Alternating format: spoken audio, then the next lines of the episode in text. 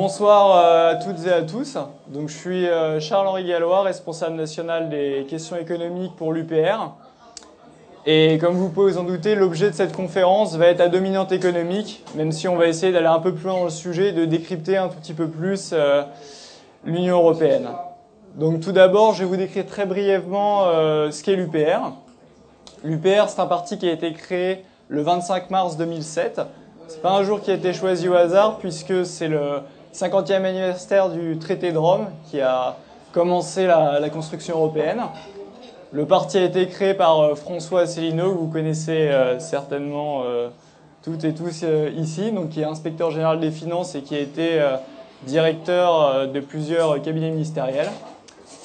Ce qui est important à comprendre pour l'UPR, c'est que c'est un parti transitoire, ce n'est pas un parti qui est amené à, à perdurer dans le paysage politique. C'est un parti qui a vocation à sortir la France de l'Union européenne, de l'euro et de l'OTAN, pour ensuite laisser le jeu politique classique, c'est-à-dire entre la droite et la gauche.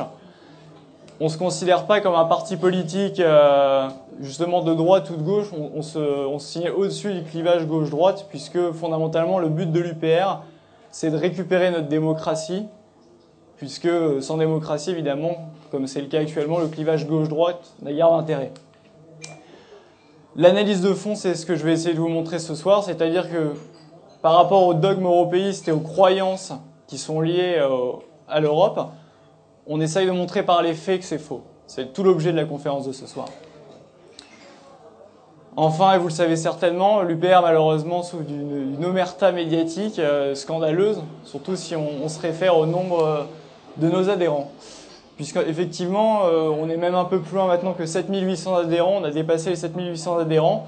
Ça correspond grosso modo à plus que EELV, e qui a 5000 adhérents, ou le NPA, qui compte 2100 adhérents réunis. Donc on, a plus d'adhérents que ces deux parties-là, qui sont invités euh, très souvent sur les plateaux télé. Euh, vous avez Emmanuel Cos sur les plateaux télé, Monsieur Besancenot sur les plateaux télé, on les voit partout. Mais François Asselineau et l'UPR, on ne nous voit nulle part. Le plan de cette conférence, donc c'est 12 grands chapitres et trois grandes parties. La première partie, c'est les illusions économiques de l'Union européenne. La seconde, les illusions économiques de l'euro. Et la dernière, les illusions économiques du TAFTA et d'une manière générale du libre-échange. Les illusions économiques de l'Union européenne. Donc, il y en a quatre. L'Union européenne qui financerait tous nos grands projets en France l'Union européenne qui amène une convergence fiscale et sociale, l'État qui aurait encore des marges de manœuvre au sein de la construction européenne, et enfin l'UE qui nous protégerait du reste du monde et qui protégerait l'Europe de toute la concurrence. Le premier chapitre, l'Union européenne qui finance des projets. Donc ça, je vous ai mis plusieurs exemples, hein, c'est ce qu'on voit, l'Europe s'engage, l'Europe est avec nous, Grâce à vous, l'Europe finance vos régions, l'Europe finance votre agriculture. Regardez, c'est beau en Guadeloupe, l'Europe s'engage. Sans l'Europe, vous ne serez rien.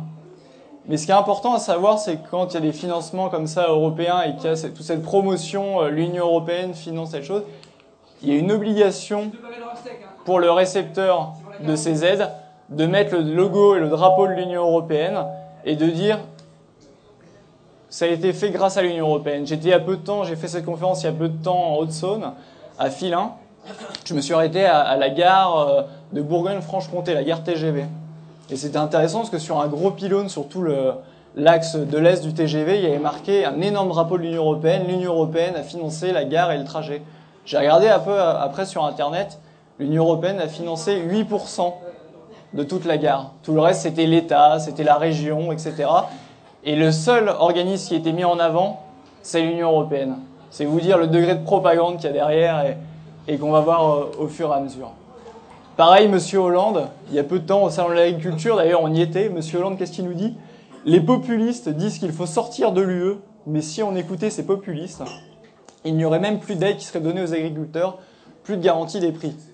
Alors l'ironie en plus, c'est que la garantie des prix, euh, un mois et demi après, euh, l'Union européenne a fait sauter le 1er avril la garantie sur les prix du lait. Donc euh, M. Hollande euh, donnait raison à ce moment-là. Et en plus de ça, on va voir que ce que dit M. Hollande est une hérésie en soi, parce qu'on va voir le cheminement des fonds européens.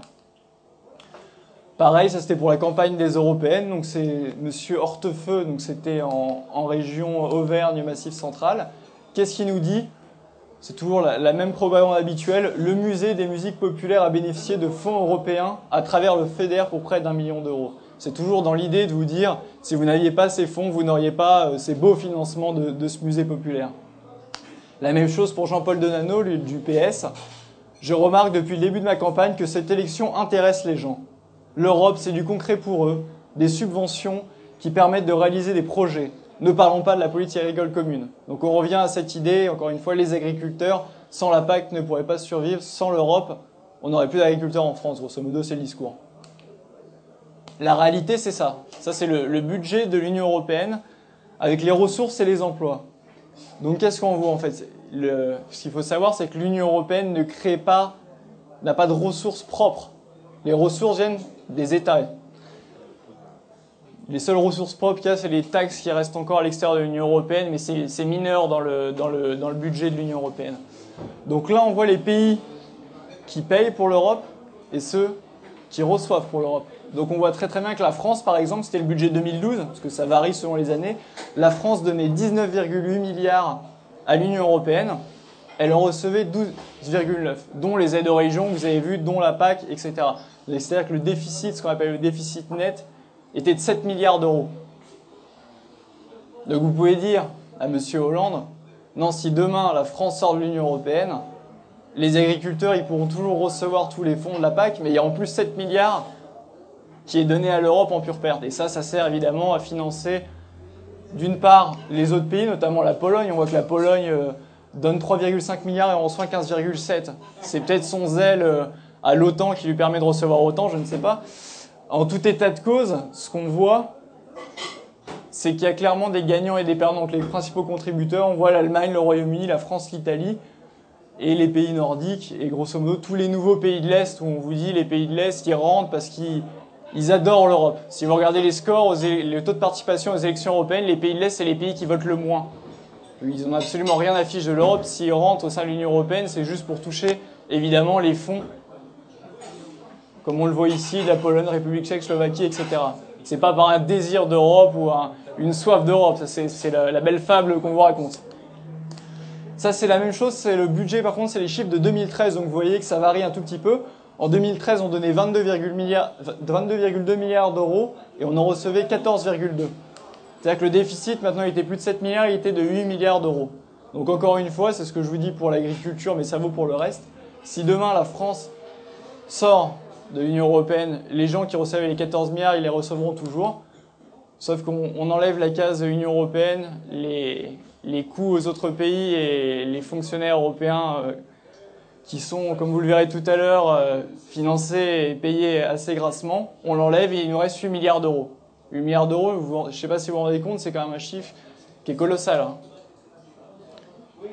C'est, si on, on, prend, après évidemment, le déficit fiscal ne fait qu'augmenter, mais si on prend au fur, et à mesure des années 8 milliards d'euros tous les ans, tous les ans qu'on donne, on arrive à des chiffres monstrueux sur, euh, sur plusieurs années de construction européenne.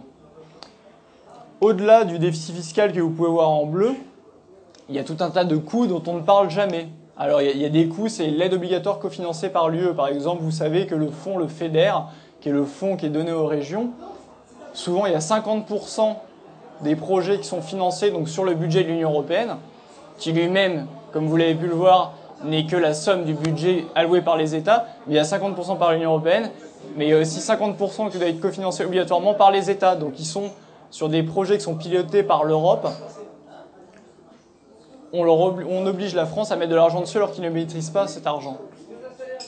Les 7 milliards dont je vous parlais tout à l'heure, ce qui est assez énorme, c'est que, en termes d'image, c'est un peu. Euh, on, vous, vous, devez dire merci l'Europe. Mais c'est comme si euh, je vous donnais un billet de 500 euros, vous m'en rendiez 300, et en plus, vous me dites ce que je dois faire de ces 300 euros, et je devrais vous dire merci.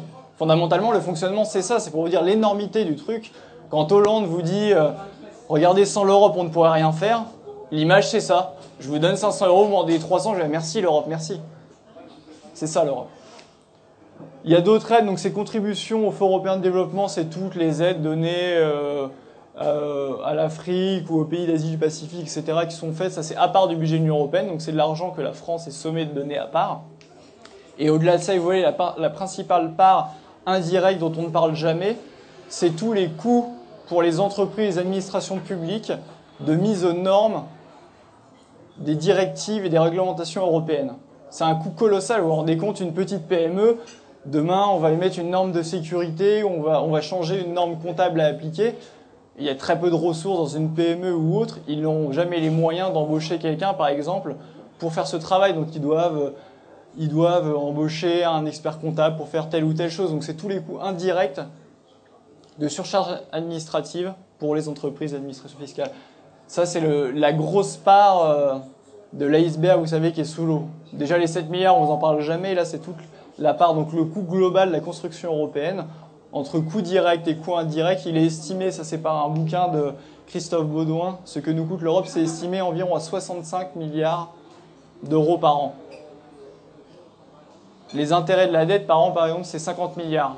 C'est le deuxième budget de l'État et de l'éducation nationale. Vous vous rendez compte que le coût de la construction européenne est supérieur à ça. Quand je vous parle d'inflation normative et de directives et de réglementations qui ne font que qui ne font qu'augmenter, le graphique est assez parlant. Vous voyez ça, c'est une prolifération.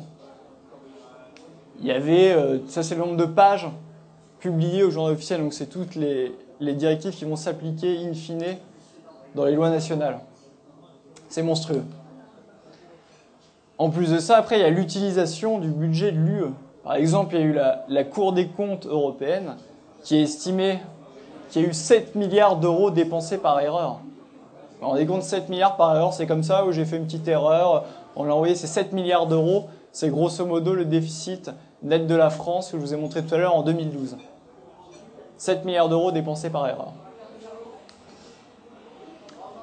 Il y a le, thème, par exemple, c'est anecdotique, évidemment, dans tous les 65 milliards de l'Union Européenne, mais un, truc euh, qui est quand même assez intéressant à voir, c'est le, coût de la tour de la BCE. BCE qui impose des mesures d'austérité aux Grecs, aux Espagnols, etc. Ils vont faire un siège pour la une somme de 850 millions d'euros. Et puis finalement, je ne sais pas, ils ont peut-être refait le bureau de M. Draghi ou autre. Le coût final, c'est 1,3 milliard d'euros le coût de fonctionnement de l'Union européenne. Tout à l'heure, je vous parlais euh, des fonctionnaires européens ou des, députés européens euh, rémunérés euh, très grassement. Vous allez le voir très rapidement avec des chiffres de 2014. Député européen, donc là c'est Nadine Morano, la célèbre.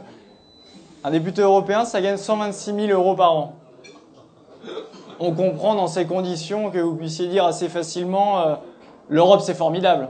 Ah oui, si on vous paye 126 000 euros par an, euh, c'est difficile, on va pas faire les difficiles, euh, voilà, c'est plutôt grave. Commissaire européen, Monsieur Moscovici, on comprend qu'il voulait être commissaire européen, c'est 292 488 euros. Donc ça, c'est tous les coûts, c'est salaire, plus le temps parlementaire, plus tous les avantages en nature, les, rétrocessions de transport, etc. C'est le, les rémunérations globales on comprend que M. Moscovici se battait pour être commissaire européen et qu'il est parti très facilement à Bruxelles. Les vice-présidents, c'est, ils sont 7. Vous vous rendez compte, il y, a, un commissaire par pays, c'est-à-dire qu'il y en a 28, il y a quand même 7 vice-présidents. C'est l'armée mexicaine le truc. C'est 320 044 euros par an. Là aussi, M. Moscovici avait postulé pour être vice-président. Il n'a pas été reçu, mais on comprend, eh c'est 30 000 euros en plus par an, euh, c'est pas négligeable. Hein président de la commission et du conseil, j'ai tenu à vous mettre même les anciens parce qu'ils ont un tel charisme entre M. Barroso et M. Van Rompuy. Même si c'est plus eux, j'ai pas pu résister à, j'ai pas pu résister de vous les mettre. M. Juncker maintenant et M. Donald Tusk, qui est bien sûr polonais, ça va de soi. Donc eux, c'est 366 876 euros par an. L'Europe est formidable. Et encore le meilleur, le président de la BCE, Monsieur Draghi, l'ancien de, Goldman Sachs, lui c'est 374 124 euros par an. Monsieur Hollande, dans tout ça, c'est 178 920 euros par an, le président de la République française qui lui a été élu. Donc, en fait, Moscovici, il a bien fait, hein, ça sert à rien d'aller postuler euh, à être président de la République. Vous, gagnez bien mieux votre vie en étant commissaire européen, vous n'avez de compte à rendre à personne. C'est formidable et vive l'Europe. Hein. La deuxième partie, le deuxième chapitre. L'Union européenne amène une convergence économique et sociale. Ça, c'est ce qu'on vous vend. Vous savez, ça fait 30 ans que le Parti socialiste fait campagne à chaque élection européenne pour l'Europe sociale. Non, on va faire l'Europe être l'instrument pour une protection sociale au niveau européen. On va harmoniser petit à petit, sans jamais vous dire à quel niveau on va harmoniser, mais on va harmoniser. Donc là, on voit toutes les promesses. Donc c'est tous les partis confondus. Hein. UDI, euh, PS, par exemple. Donc l'UDI euh, dans sa charte, euh, l'Europe sociale par une convergence vers le haut. C'est sympa, ça mange pas de pain. Convergence des niveaux de développement pour le PS. Accélérer la convergence sociale. Même chose pour l'UMP, ELV, UMP, la convergence fiscale et sociale. ELV, une convergence automatique vers les plus hauts standards sociaux. Harmonisation fiscale. Donc ça, c'est tout ce qu'on vous vend, élection après élection, en disant l'harmonisation fiscale, c'est demain. L'harmonisation sociale, c'est demain. Ça, c'est la réalité. Ce graphique représente les salaires minimums des différents pays de l'Union européenne. Donc vous voyez que le plus élevé, c'est le Luxembourg, c'est 1874 euros par mois. Et vous voyez que le plus faible, c'est la, Roumanie, 157,50 euros par mois. Il y a un rapport de 1 à 12. Quand on vous dit on va harmoniser euh, socialement, on harmonise à quel niveau? Vous croyez sincèrement que les Roumains peuvent se permettre de payer leurs, leurs travailleurs 1400 euros par mois? Sans compter qu'il y a tout un tas de, de pays. Donc là, l'Allemagne, j'ai pas mis encore de SMIC. Parce que maintenant, l'Allemagne, vous savez, c'était la grande nouveauté. On a dit, c'est formidable, l'Allemagne adopte un SMIC. Mais sauf que c'est pas un SMIC, parce qu'un SMIC censé s'appliquer à tout le monde. Et en Allemagne, les travailleurs saisonniers sont exemptés de ça. Si vous n'avez pas travaillé, que vous êtes jeune pendant des années, vous, êtes exempté de ce SMIC. Donc c'est pas un SMIC en gros, parce que ça touche pas tout le monde. Mais l'Allemagne a mis euh, un SMIC il y a peu de temps à 8,5 euh, euros de l'heure. La France au milieu de tout ça, donc vous voyez, on est à 1430 euh, euros. Donc il est bien évident que si vous harmonisez, vous n'atteindrez jamais le niveau français. Il faut arrêter de se moquer du monde. On peut comparer à d'autres pays, par exemple, la Suisse, euh, c'est 4000 euh, francs suisses le salaire minimum. L'Ukraine qui veut le faire rentrer dans l'Union européenne, le salaire minimum c'est 100 euros. Faut savoir que le salaire moyen en Chine est supérieur au salaire moyen en Ukraine. Et c'est ce pays-là, pour une Europe sociale, évidemment, qui veut le faire rentrer dans l'Union européenne. La Moldavie, pareil, qui est dans l'orbite de l'Union européenne euh, pour satisfaire euh, les visées géopolitiques américaines, c'est 80 euros par mois. Il n'y a pas vraiment besoin de décrire beaucoup plus, je crois que le graphique parle de lui-même. Courir moyen du travail, ça c'est une autre donnée, il y a d'une part le salaire minimum, après il y a le, coût moyen. On voit bien qu'à chaque fois la France est dans le peloton de tête, on est à 34,2 euros par mois. À côté de ça, vous avez la Bulgarie 3,5 euros en coût horaire moyen du travail, 3,5 euros l'heure. Vous harmonisez à quel niveau?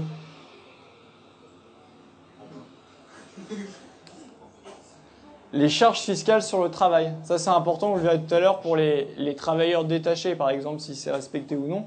C'est tout ce qui c'est les, cotisations euh, sociales. Parce qu'évidemment, il n'y a pas les mêmes modèles. Il y a des modèles qui sont dits euh, bichmarkiens, assurantiels. Donc ça, c'est le cas de l'Allemagne, la Belgique, la France c'est-à-dire que vous recevez des prestations sociales à partir du moment où vous, enfin, il y a des cotisations qui permettent de financer les prestations sociales. Et il y a des pays qui s'appellent les, pays euh, dits beveridgiens où ils financent vraiment très très peu la protection sociale par le travail, c'est plus par des taxes et ça concerne que très très peu de monde. On, assure la protection sociale que pour les plus démunis, pas à tout le monde, c'est pas universel. Bah, vous voyez qu'au niveau de, des, des charges fiscales sur le travail, on est à 11,9% par exemple à Chypre par rapport à 49,5 en Belgique. Encore une fois, où est-ce qu'on harmonise? Le taux d'impôt sur les sociétés, ça c'est très important. On parlait beaucoup, vous savez, de, de LuxLeaks, où on parle beaucoup d'Amazon et de, de, Google, qui a son siège social en Irlande. Vous allez comprendre pourquoi l'Irlande, le taux d'impôt sur les sociétés est 12,5%. Donc forcément, si vous êtes Google et que vous êtes Amazon, vous faites des services si vous travaillez en France, bah, vous allez envoyer, euh, même si c'est des travailleurs français, vous allez envoyer vos factures depuis euh, l'Irlande. Comme ça, vous mettez tous vos profits en Irlande et vous êtes taxé à 12,5%. Pas à 33,3% comme en France. Donc cette harmonisation fiscale, encore une fois, on le voit, vous harmonisez à quel niveau? L'Irlande et le Luxembourg, ils vivent de ça. Vous croyez sincèrement que hein, du jour au lendemain, ils vont dire, moi je veux faire euh, l'Europe et je vais monter mon, mon taux d'imposition sur les sociétés au même niveau que la France Je crois pas. Mais ce qui, est, intéressant, c'est qu'il faut savoir que pour l'imposer, il faudrait vraiment qu'il y ait les, traités qui aient en ce sens-là. Alors pour adopter un traité ou pour le modifier, c'est l'article 48 du traité sur l'Union européenne, il faut l'unanimité de tous les membres. C'est-à-dire que les 28 membres de l'Union européenne, d'ailleurs je suis d'accord, va faire, euh, on va changer les traités, pour, on va le mettre vraiment dans le marbre, on va harmoniser à tel niveau. Vous croyez sincèrement que les pays de l'Est vont accepter de se tirer une balle dans le pied, ils vivent des délocalisations justement des pays occidentaux vers les pays de l'Est, que c'est les, coûts moins chers, ou que l'Irlande ou Luxembourg qui vit de ça va accepter de se tirer une balle dans le pied?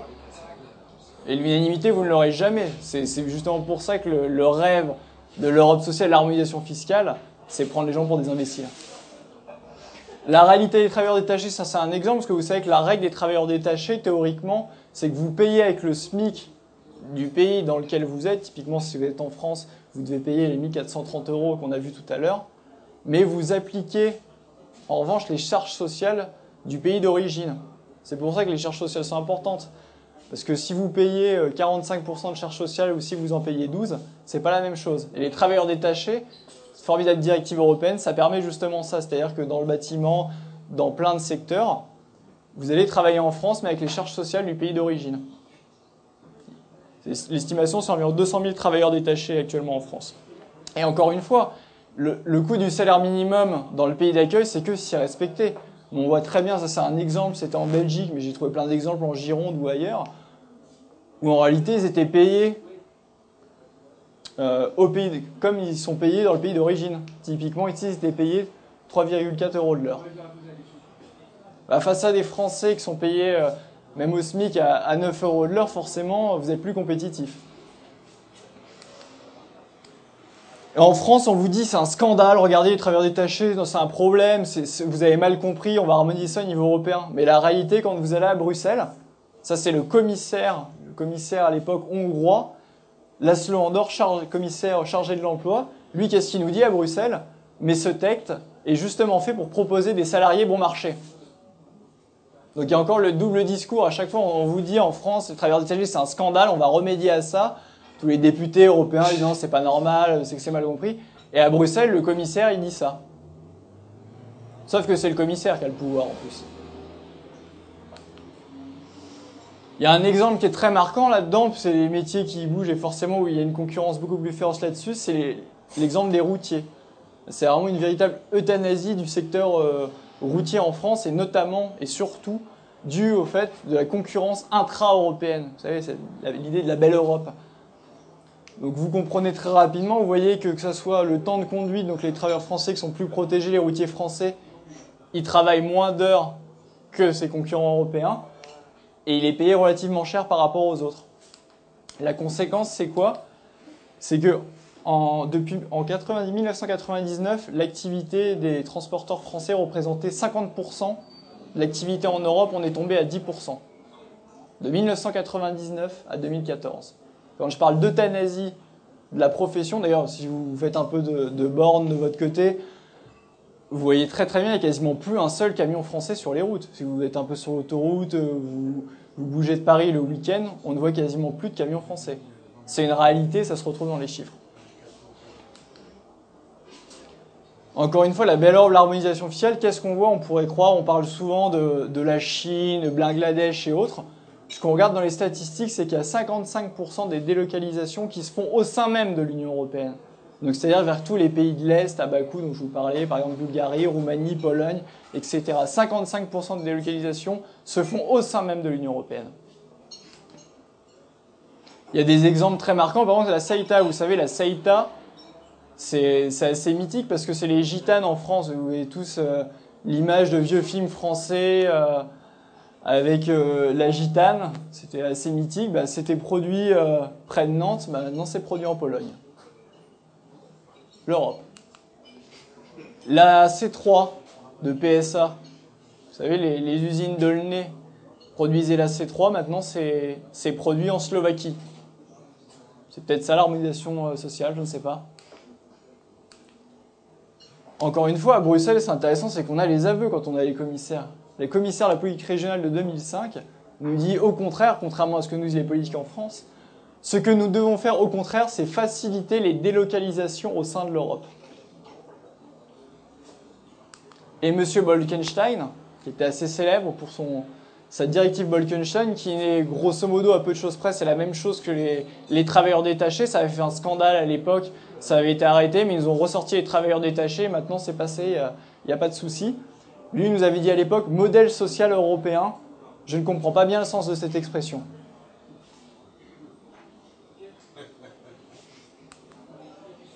La conclusion, c'est que loin d'apporter une harmonisation sociale et fiscale, l'Union européenne, c'est au contraire le règne du moins-disant social et fiscal, et c'est la prime à chaque fois au moins-disant social et fiscal. C'est au contraire une concurrence par la fiscalité et par le moins-disant social, c'est ce qu'on dit.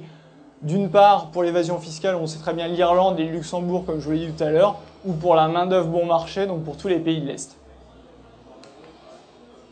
Le troisième chapitre, l'État a encore des marges de manœuvre. Alors ça, c'est ce qu'on vous vend tout le temps, non mais la construction européenne, c'est pas si euh, contraignant que ça. Regardez, il y a des pays qui s'en sortent bien au sein de l'Union européenne. Les États ont encore euh, des marges de manœuvre. Même si on n'a plus la politique monétaire, il y a une politique budgétaire, vous pouvez très bien vous en sortir au sein de l'Union européenne. Ce que vous dites, c'est faux. Circuler, il n'y a rien à voir. C'est entre autres ce que dit M. Bérou. M. Bérou, il nous dit euh, Depuis plusieurs jours se développe et se répand une idée extrêmement dangereuse à mes yeux, celle que les réformes que nous avons à faire et que les économies auxquelles nous devons réfléchir seraient en fait imposées à la France par l'Europe et par l'Allemagne. C'est une idée absolument fausse, dangereuse parce qu'elle est démobilisatrice et régressive. Monsieur Bérou. Monsieur Balladur, ça c'était juste avant Maastricht, pareil, il nous disait circuler, il n'y a rien à voir, Maastricht, ça va rien changer, on reste maître de nos politiques. Monsieur Balladur nous disait la création de cette monnaie européenne n'aura rien d'automatique. En outre, chaque État conservera la maîtrise de sa politique budgétaire et fiscale dans des limites qui ne seront pas plus étroites que celles d'aujourd'hui. Ça ne changera rien. La réalité, c'est ça, c'est les, procédures budgétaires, parce que évidemment, l'euro de facto, avec l'euro, vous n'avez plus votre politique monétaire. Soit disant, il resterait notre politique budgétaire. Vous savez qu'il y a peu de temps, Hollande, il avait été élu en disant, je vais renégocier le, le TSCG, on appelle le traité budgétaire. Bon, il a été élu, il n'a rien négocié du tout, il a appliqué le TSCG. Donc on va voir ce qu'est le, le TSCG. TSCG, il se sépare en deux, deux grands euh, packages, comme on dit à Bruxelles. Il y a le two-pack. Le two-pack, qu'est-ce que c'est? C'est-à-dire que la Commission demande aux États de rendre leur copie. Vous savez, c'est un peu l'élève et le maître. C'est la même chose, vous rendez votre petite copie et il y a Bruxelles qui vous donne une note ça c'est bon, c'est pas bon, euh, vous devez faire des efforts. C'est la même chose. Mais non seulement elle dit c'est pas bon, etc., elle peut demander des modifications. C'est là que c'est intéressant. Et quand ça lui plaît pas, non seulement elle demande des modifications, mais elle donne les recommandations. C'est-à-dire, bon, ça, ça va pas, euh, votre déficit est trop élevé, ce qu'il faudrait faire, c'est ça. Jusqu'ici, vous vous dites c'est des recommandations, ça n'a pas un caractère obligatoire quelque part, donc effectivement, on garde peu ou prou euh, notre maîtrise. Sauf qu'il y a le deuxième larron qui est le six-pack. Le six-pack, il nous dit qu'en plus de ces suggestions, la Commission européenne peut demander aux États, elle peut mettre des amendes aux États qui n'appliqueraient pas les recommandations. Donc quelque part, ça prend de facto un caractère obligatoire. L'amende peut aller jusqu'à 0,1% du PIB.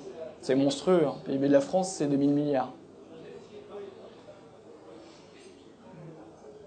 Donc voilà comment ça fonctionne. Après, il y, a également les, dates. Donc euh, effectivement, l'Union européenne donne ses priorités. Après, euh, le gouvernement euh, rend sa copie, Bruxelles l'évalue. Il y a effectivement, ça peut être retoqué, des modifications. Donc ça fonctionne vraiment comme ça. Donc dans ces conditions, je ne vois pas trop où sont les marges de manœuvre de l'État. Si la marge de manœuvre peut être, bah écoutez, plutôt que de couper dans l'éducation nationale, je vais couper dans l'armée. C'est un peu la seule différence entre la présidence Hollande et Sarkozy. Mais grosso modo, on vous dit de couper, on vous dit de pas augmenter, vous n'avez pas beaucoup de marge de manœuvre. Il y a deux articles des traités européens qui sont assez symboliques à ce sujet. C'est l'article 106 du TFUE et l'article 121. L'article 106, qu'est-ce qu'il nous dit? Les États membres, en ce qui concerne les entreprises publiques et les entreprises auxquelles ils accordent des droits spéciaux ou exclusifs, n'édictent ni ne maintiennent aucune mesure contraire aux règles des traités. Si vous connaissez un peu les, traités européens, les règles des traités, c'est la concurrence. Donc c'est ce que nous dit le, deuxième alinéa, je ne vais pas vous lire l'intégralité, mais on nous dit effectivement que les entreprises publiques sont soumises aux règles des traités, notamment aux règles de concurrence. Règles de concurrence euh, difficiles dans un service public. Et évidemment, le troisième point, c'est à chaque fois le bâton. La Commission veille à l'application des dispositions du, présent article et adresse, en tant que besoin, les directives ou décisions appropriées aux États membres. Grosso modo, ce que ça veut dire, c'est que vous ayez un gouvernement de gauche, un gouvernement de droite, la marge de manœuvre elle est assez faible. Cet article nous dit que petit à petit, il faut privatiser les services publics. C'est ce qu'on voit avec la Poste, la SNCF, EDF, GDF, etc. Il y a des grandes manifestations, euh, des fois pendant des privatisations ou autres, où on a accusé Sarkozy ou un autre de tous les maux. Il y a les syndicats qui manifestaient, mais fondamentalement, c'est prévu par les traités européens.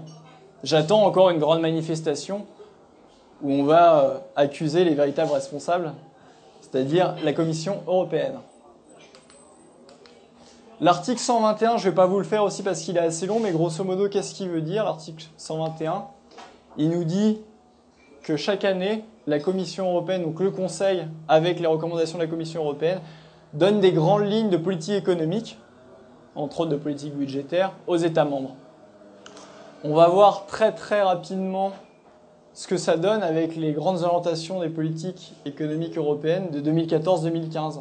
Vous allez voir que des petites phrases de ce rapport, vous les aurez entendues dans la bouche de certains ministres qui, qui croient avoir fait une grande trouvaille. Par exemple, dans ce rapport, il y avait la réduction des dépenses publiques. Donc ça, c'est ce qu'on vous dit à chaque fois. Mais si vous connaissez un peu la, constitution des, des, dépenses publiques en France, vous regardez que depuis 10 ans, les dépenses de fonctionnement de l'État en pourcentage du PIB, elles n'ont pas du tout augmenté. Contrairement au mythe, on nous dit à chaque fois le mythe de l'État dépense trop, l'État ne cesse de dépenser. L'État, en termes de dépenses publiques, en pourcentage du PIB, ça a même baissé de quelques points sur, si on regarde sur 10 ans. Il y a les dépenses après des régions, forcément on fait de la décentralisation, soi-disant pour économiser.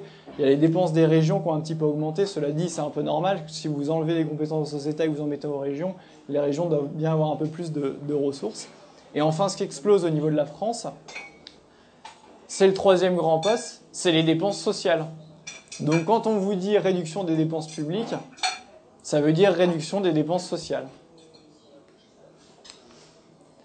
Le deuxième point, redéfinir la portée de l'action des pouvoirs publics. Bah, par exemple, euh, l'action des pouvoirs publics, quand euh, l'État, via des entreprises publiques, euh, tient la SNCF, la Poste, etc., quand on vous dit redéfinir la portée de l'action des pouvoirs publics, bah, vous enlevez là où vous enlevez par exemple de la santé. Est-ce que la santé, c'est vraiment à l'État de, gérer tout ça? Est-ce que c'est à l'État de gérer, de gérer la poste, de gérer EDF Bah non, on va redéfinir tout ça. Le texte va plus loin pour le système de santé. Comme je vous le disais, il nous dit d'importantes économies à court terme ne peuvent être réalisées sans une réduction significative de l'augmentation des dépenses de sécurité sociale. Alors ça c'est magnifique, c'est le jargon bruxellois. En gros, ils veulent dire il faut baisser, mais ils nous disent une réduction significative de l'augmentation des dépenses. C'est du beau, c'est du beau jargon. Donc grosso modo, c'est quoi? Ça, c'est ce que vous voyez, des, des, remboursements de plus en plus de médicaments, des tickets modérateurs ou autres. C'est le désengagement de plus en plus euh, de l'État du remboursement euh, des dépenses de santé. On le voit avec de plus en plus la, montée en puissance des mutuelles vis-à-vis euh, de la sécurité sociale. Ça, ça fait partie des recommandations, entre autres, des grandes orientations de politique économique de la Commission européenne. Simplifier les échelons administratifs. Ah, ça, vous avez l'impression d'entendre Valls et autres sur le fameux millefeuille administratif bah ça vient pas d'eux. Hein. Ça fait des années que les grandes intentions de politique européenne parlent de simplifier les échelons administratifs, de dire que la France a trop entre les communes, les départements, les régions, etc. faut le simplifier. Et bien évidemment, quand c'est au niveau de l'Europe, les, échelons à simplifier, c'est tous les échelons qui datent de 1789, c'est-à-dire c'est la commune, le département et bien sûr l'État. Ce qu'ils veulent, c'est des grandes régions qui gèrent directement avec Bruxelles. Donc là, forcément, vous n'avez effectivement que, que deux niveaux quasiment. Enfin, trois. Vous avez les grandes métropoles, les régions et l'Union européenne. À nous, à l'UPR, on va aussi faire de, on va simplifier l'échelon administratif. Administratif, on va enlever l'échelon tout en haut. On va enlever l'Union européenne. Ça va simplifier au niveau administratif. En plus, on l'a vu tout à l'heure, ça coûte assez cher. Le, cinquième point important de ces GOP, il convient que le salaire minimum continue d'évoluer de manière propice à la compétitivité et à la création de l'emploi. Donc ça, c'est encore du, la neuve langue bruxelloise. Ça veut dire quoi? Ça veut dire grosso modo, faut arrêter de réévaluer le SMIC. Et pour être euh, au niveau de la compétitivité, quand vous êtes dans un espace commun européen, vous avez en Bulgarie, vous payez les gens 3,5 euros de l'heure, où vous avez des salaires des pays qui n'ont pas de salaire minimum et d'autres qui ont des salaires minimums à 157 euros, de 57 euros par mois bah, ça veut dire euh, faut arrêter tout ça. Quoi. Le sixième point, une attention particulière devrait être accordée aux dispositions réglementaires du Code du travail ou aux règles comptables liées au seuil spécifique matière d'effectifs. Ça ne vous rappelle pas exactement ce que disait le ministre du Travail, M. François Rebsamen, qui disait qu'il fallait geler les seuils sociaux des entreprises, qu'il fallait arrêter ça. Il ne fait que reprendre les GOP, hein. il n'invente rien du tout accroître la souplesse des conditions de travail en cas de difficultés économiques provisoires. La remise en cause du CDI, qui est prônée de plus en plus justement pour avoir un travailleur plus flexible. C'est ici aussi. Un autre point qui est important, une majorité reste confrontée à d'importantes barrières à l'entrée ou à l'exercice. Par exemple, les taxis ou les secteurs des soins de santé, les notaires et les professions juridiques. Ça ne vous rappelle pas la loi Macron? Ce qui est marrant, c'est qu'avant la loi Macron, il y avait aussi M. Montebourg, vous savez, le, ministre Chevalrès qui nous disait Vous allez voir ce que vous allez voir, on va réindustrialiser, on va pas se laisser faire par l'Europe. M. Montebourg, ça a été le premier à vouloir faire cette loi en disant que ça vient de lui, non, ça vient des Gopé avant lui. Cette loi était ce, point était dans les Gopé avant que M. Montebourg ou M. Macron fasse sa loi. Neuvième point, les tarifs réglementés restent d'application pour les ménages en ce qui concerne l'électricité. Ils sont fixés en dessous des niveaux de coûts et l'accès pour les autres fournisseurs est limité. Ça veut dire quoi? Ça veut dire qu'il faut ouvrir le marché, pas seulement à EDF mais aux autres. Et après, c'est tout ce que vous voyez, non, l'énergie, c'est pas assez, donc il faut augmenter le prix de l'électricité parce qu'il ne reflète pas la réalité du prix du marché. Donc il faut augmenter le prix de l'électricité. Tout le monde tape sur l'État quand c'est le cas, mais c'est recommandé par Bruxelles. Et enfin, ce, dont je vous parlais tout à l'heure pour l'article 106 sur la SNCF, donc on le voit, c'est dit très clairement, dans le secteur ferroviaire, des barrières à l'entrée continuent d'entraver le bon fonctionnement des marchés. Ça parle tout seul. Les aveux, parce qu'on vous dit non, vous exagérez, c'est une belle photo. Hein. On vous dit vous exagérez, regardez, euh, l'Union européenne, euh, finalement, c'est peu tant que ça. il y a le Parlement, on a le pouvoir législatif, notre pouvoir budgétaire. Viviane Reading, qu'est-ce qu'elle nous dit? Les gens doivent se rendre compte du pouvoir qu'ils accordent au Parlement européen, car c'est lui qui vote les lois qui seront appliquées dans chacun des États membres de l'Union européenne. 75 à 80% des lois nationales viennent de l'UE. Effectivement, il y a beaucoup de marge de manœuvre. C'est la même Viviane Reading que vous, je ne sais pas si vous avez vu cette vidéo qui a été allée devant les parlementaires français en leur disant euh, il faut bien vous rendre compte qu'il n'y a plus de politique nationale, il n'y a que des politiques européennes. L'ex-vice-présidente de la commission Barroso, luxembourgeoise, Viviane Reding. Et enfin, meilleur porte-parole pour nous, Monsieur Juncker, il ne peut y avoir de choix démocratique contre les traités européens. C'est vrai que la marge de manœuvre, dans ces cas-là, est immense. Ce qui est intéressant, c'est qu'il a dit ça dans le contexte de la Grèce. Vous savez, la Grèce, il y a M. Tsipras qui est arrivé, qui dit qui disait qu'il ne voulait pas appliquer les politiques de la Troïka, la Troïka étant euh, le FMI, euh, la BCE, grosso modo, et la Commission, ce qu'il appelle les institutions maintenant. Et il disait qu'il voulait changer ça. Sauf que M. Juncker lui a rappelé que peu importe ce que votait la Grèce, ils appartiennent à un espace qui s'appelle l'Union européenne, et ce qui fait foi, c'est les traités qui ont été pactés avec tous les membres. Et un seul membre, évidemment, n'a aucune chance de changer les traités lui-même, comme il faut l'unanimité. Donc il n'y a pas de choix démocratique, choix démocratique étant au sein d'un pays contre les traités européens. Monsieur Jean-Claude Juncker. Le quatrième chapitre et le dernier de cette première partie, l'Union européenne qui nous protège des marchés concurrents et du reste du monde. C'est l'idée de l'Europe qui fait le, poids, vous savez, on vous dit, euh, Ensemble, on est plus fort. C'est l'argument complètement bateau et complètement bidon. L'union fait la force. Mais l'union fait la force quand tout le monde tire dans le même sens. Chacun tire de son côté, il n'y a pas beaucoup de force. Ça, c'est monsieur, euh, monsieur Delors. Il nous faut une véritable union politique de l'Europe. C'est le seul instrument pour maîtriser la mondialisation. C'est assez énorme dans le sens où c'est à la fin des années 80, dans les négociations à l'OMC, que euh, l'Union européenne et les États-Unis, main dans la main, ont amené tout le processus de mondialisation et de déréglementation totale. Et après, il y a M. Delors qui vient nous dire que l'Union européenne est le seul rempart face à la mondialisation alors que c'est eux qui l'ont amené. Faire l'Europe, c'est faire le poids. Ça, c'était la campagne du Parti socialiste pour Maastricht. Sous-entendu, regardez, euh, on va faire le poids. Alors à l'époque, c'était les Japonais. Maintenant, c'est les Chinois. On dit on va faire le poids contre les États-Unis et le Japon. C'est d'autant plus énorme que si vous connaissez un peu la genèse de la construction européenne, ça s'est toujours fait main dans la main avec les États-Unis. On vous dit on va faire l'Europe pour faire le poids face au reste du monde, et ici symbolisé par les États-Unis et le Japon. Et enfin, M. Sarkozy, encore une fois, nous sommes capables de coexister, de fraterniser, de défendre nos justes intérêts ensemble face au reste du monde, et même de promouvoir un modèle de civilisation européenne. Donc il y a encore l'idée de l'Europe, cet euh, océan de paix qui va nous protéger du, reste du monde. Sauf qu'il y a deux articles qui sont intéressants dans, dans les traités, toujours sur le traité de fonctionnement de l'Union européenne c'est l'article 32 et l'article 63. Pourquoi ils sont intéressants? Donc l'article 32, donc je vais vous passer le début, nous dit la nécessité de promouvoir les échanges commerciaux entre les États membres et les pays tiers.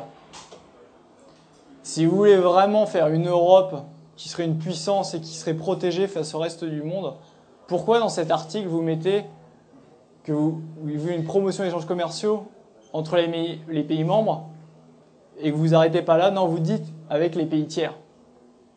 C'est-à-dire que vous ouvrez l'Europe à tout le reste du monde. Je ne vois pas où est la protection. La ligne AB est intéressant aussi parce qu'on nous dit que l'évolution des conditions de concurrence à l'intérieur de l'Union, dans la mesure où cette évolution aura pour effet d'accroître la force de compétitivité des entreprises. Bah forcément, quand vous faites produire votre textile au SMIC à 9 euros de l'heure dans les Vosges, et qu'ensuite vous le faites produire en Chine à 2 euros de l'heure et que vous le réimportez en France et que vous le vendez au même prix, bah vous avez euh, accru la force compétitive de vos entreprises. La marge n'est pas la même. Et donc après, c'est tous les, détails, etc. Éviter les troubles sérieux de la vie économique des États membres, on va voir que c'est réussi etc. etc. L'article 63, c'est d'autant plus intéressant parce que c'est euh, au niveau de, la libre circulation des capitaux. Parce que non seulement il y a les marchandises, effectivement, euh, la marchandise, c'est que vous pouvez importer un produit qui vient d'un autre pays, mais ça ne veut pas dire qu'une entreprise, par exemple française une entreprise européenne, peut partir s'installer ailleurs, parce que s'il y a un contrôle des capitaux, contrôle des capitaux, ça veut dire qu'à partir d'une telle somme, vous devez en référer au ministère de l'économie et à l'État et dire que vous voulez virer telle somme, il doit y avoir une autorisation des pouvoirs publics avant que ça puisse se faire. Sauf quand il y a une libre circulation des capitaux, il n'y a plus du tout besoin d'autorisation. Vous pouvez transférer votre argent n'importe où sans l'autorisation de personne. Encore une fois, si vous voulez faire une Europe puissance, vous vous dites on va faire une libre circulation, un marché européen, un grand marché commun européen, et on va faire une libre circulation des capitaux au sein de cet espace européen. Sauf que quand vous lisez les traités, on nous dit toute restriction au mouvement de capitaux entre les États membres et entre les États membres et les pays tiers sont interdites. Donc c'est-à-dire, ça veut dire quoi cet article? C'est le feu vert complet aux délocalisations. Ça veut dire que vous pouvez virer n'importe quelle somme d'argent dans un pays tiers. C'est-à-dire que votre usine PSA, qui était par exemple, on l'a vu à Aulnay, vous pouvez la virer en Slovaquie sans en référer à personne et personne n'a rien à dire parce que vous n'avez pas ce contrôle des mouvements de capitaux. Vous avez votre usine Renault qui était en France qui peut aller produire, par exemple, au Maroc. Donc c'est ce qu'on voit, c'est la même chose sur les restrictions de paiement, donc à chaque fois entre les pays membres et les pays tiers. Effectivement, on voit que c'est une grande protection de l'Europe par rapport au reste du monde. Les délocalisations, on en voit beaucoup. Je vous parlais tout à l'heure du textile et l'exemple des Vosges. Il faut savoir que le déficit commercial de l'Europe avec la Chine s'élève à 200 milliards d'euros. Si vous regardez un peu dans les magasins, vous vous baladez, maintenant c'est très très dur de trouver un seul vêtement fabriqué en France. Il faut vraiment se battre et il faut rechercher pour trouver un vêtement. Tout est made in China. Maintenant, même la Chine est trop chère. C'est du made in euh, Bangladesh ou autre. C'est à chaque fois, on va au moins 10 ans parce qu'effectivement, bah, quand vous ouvrez tout et que vous mettez aucune restriction, c'est beaucoup plus intéressant. Votre t-shirt que vous vendez 15 euros, s'il vous coûte 10 euh, euros à produire en France et qu'il vous coûte 50 euh, centimes au Bangladesh, effectivement, vous avez tout intérêt à aller le produire au Bangladesh. Intéressant de cette citation, c'est le frère de Sarkozy, Guillaume Sarkozy. C'est quand même assez énorme ce qu'il va nous dire. Hein. Je suis fier d'être un patron industriel qui délocalise. Assez de faux semblants. La perte d'emploi, la déstabilisation industrielle, c'est normal, c'est l'évolution. J'aimerais bien qu'il assume ses propos euh, avec son frère qui est revenu en politique et qui nous tienne le, même discours avant que Nicolas Sarkozy aille dans les Vosges et qu'il tienne ce discours, ça serait intéressant. Un exemple marquant aussi, c'est le Jabi. Vous savez, c'est fabricant de, soutien-gorge de Jabi qui produisait en France. Maintenant, c'est parti, ça va être fabriqué en Tunisie, parce que forcément, c'est beaucoup moins cher de produire en Tunisie qu'en France. Renault au Maroc, ça, je vous en ai parlé. Donc voilà, Renault qui inaugure son usine au Maroc, mais c'est pas une usine au Maroc en plus pour le, pour le marché marocain, c'est une usine au Maroc pour évidemment revendre après dans les pays européens. Le secteur automobile est particulièrement intéressant. Pourquoi? Parce qu'on voit qu'il y a 1,1 million en 6 ans de moins de véhicules produits en France. Donc après, vous pouvez vous dire, c'est que le marché de l'automobile va moins bien, donc forcément, il y a moins de production. Mais non, parce qu'il y a eu, dans le même temps, en 5 ans, 531 000 véhicules produits en plus par les producteurs français. Sauf qu'il y a des véhicules produits en plus, mais ils sont plus produits en France. On voit que maintenant, il y a un tiers de la production mondial, le PSA et de Renault seulement qui est fait en France. Pour être honnête, c'est beaucoup plus Renault d'ailleurs qui a délocalisé que PSA. C'est vrai que PSA était en difficulté parce que par rapport aux autres, PSA a très peu délocalisé jusqu'à peu de temps. Et ils commencent à le faire parce que forcément, ils sont beaucoup moins compétitifs que les autres qui produisent dans des pays à bas coût. C'est la règle. Donc PSA, dans ce cadre de libre-échange total et de non-restriction des échanges des mouvements de capitaux, est obligé de faire comme les autres et de suivre. Tout à l'heure, je vous parlais d'euthanasie des routiers. On peut parler vraiment d'euthanasie de l'industrie en France. C'est tiré du livre d'Hervé Lebras et d'Emmanuel Toll, Le mystère français, 2013. Ça, c'est l'industrie française en 1968. Donc vous voyez la carte, la densité, grosso modo, plus c'est foncé, plus c'est proche du marron, c'est-à-dire plus il y a de production industrielle dans le pays. Ça, c'est 1968, ça, c'est 2008. C'est vraiment un désert industriel français. Ça me parle particulièrement parce que moi, par exemple, je viens de la Nièvre. Vous voyez que c'était un département qui était quand même relativement industriel. La Nièvre en 1968, la Nièvre en 2008. Le désert. Et c'est particulièrement important. Pourquoi? D'une part, parce que l'industrie, c'est comme au niveau d'une économie globale d'un pays, c'est le secteur qui fait le plus de gains de productivité. Donc, il dit plus de gains de productivité dit potentiellement le plus de hausse de salaire parce qu'on ne peut pas augmenter indéfiniment dans des métiers, par exemple, de services ou autres, des salaires où il y a très peu de gains de productivité. Donc, c'est important d'un point de vue salarial, mais c'est surtout important d'un point de vue de l'emploi parce qu'il faut savoir que statistiquement, pour un emploi industriel, il y, a, il y a au minimum deux à trois emplois de services annexes qui sont liés à cet emploi industriel. Le mythe de l'économie de service qu'on nous a vendu sur le modèle anglais dans les années 80, c'est un mythe parce que tout service repose in fine sur de l'industrie ou sur quelque chose. Vous ne pouvez pas avoir une économie que de services. Et les vraies richesses in fine, ce qui découle, ce qui amène des services derrière, évidemment, c'est l'agriculture et c'est l'industrie. Vous pouvez vous dire assez égoïstement, fondamentalement, euh, si vous avez fait des études ou autre, c'est que les emplois dits euh, non qualifiés euh, qui partent à l'étranger, mais on voit que les délocalisations, contrairement à ce qu'on croit, ça touche de plus en plus de secteurs et pas seulement, euh, par exemple, les usines. On voit des grandes banques françaises qui délocalisent, par exemple, également. Vous voyez 750 personnes de BNP au Portugal, Société Générale, 3000 personnes en Inde, la BNP en Inde, 1400 personnes. Crédit Agricole CIB, c'était cet article des échos qui va économiser 130 millions d'euros via des délocalisations et externalisations. Donc évidemment, euh, ils vont pas forcément euh, au Luxembourg, ils vont en Inde, à Singapour, au Portugal, en Roumanie, en Algérie.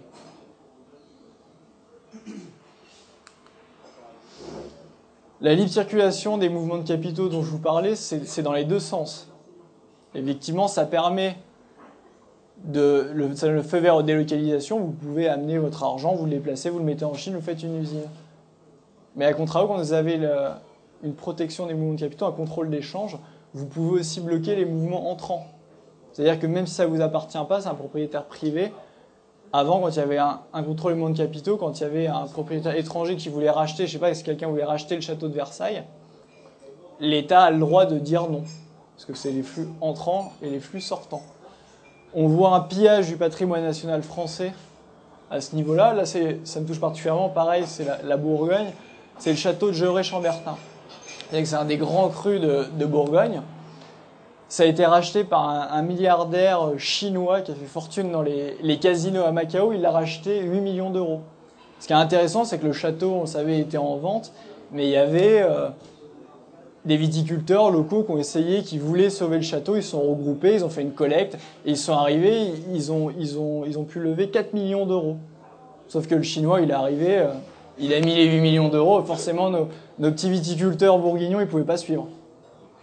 Et donc ils ont racheté le, château de Gevrey-Chambertin. On parle beaucoup du Qatar, vous savez, c'est nos grands amis, le Qatar, l'Arabie Saoudite, c'est les grands amis maintenant de la diplomatie française. Pareil qu'on lutte contre le terrorisme, mais euh, on accepte les financements du Qatar et de l'Arabie Saoudite. Le Qatar, ils ont racheté, ils rachètent tous les palaces à Paris, ils rachètent euh, la France euh, petit à petit. Par exemple, il y a les exemples marquants du Martinez à Cannes et du Concorde Lafayette à Paris. Vous voyez, si on n'est pas bien, euh, Concorde Lafayette de Paris, ça a été racheté par les Qataris. Faut savoir aussi que le Qatar a tout un tas de parts dans les grandes entreprises françaises. Ici, il y a quelques exemples que je vous donne. Donc, Total 3%, Vinci 7%, Lagardère 12%, Veolia 5%, LVMH 1%, Vivendi 3%. Et enfin, on est à Paris. Il faut savoir que le Qatar, comme vous le savez tous, a également rachète des, clubs de foot. C'est pour l'image. Le Qatar investit beaucoup dans le sport, donc ils ont racheté le Paris Saint-Germain.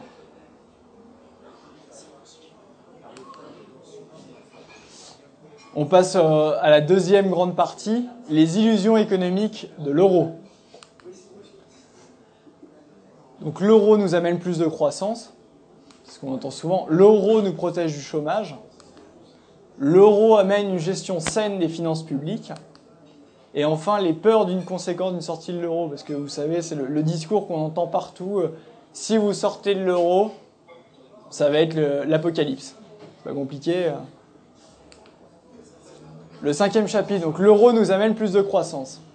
C'est tout le discours qu'on a eu notamment avant Maastricht. Maintenant, ils ont un peu plus honte euh, de le sortir.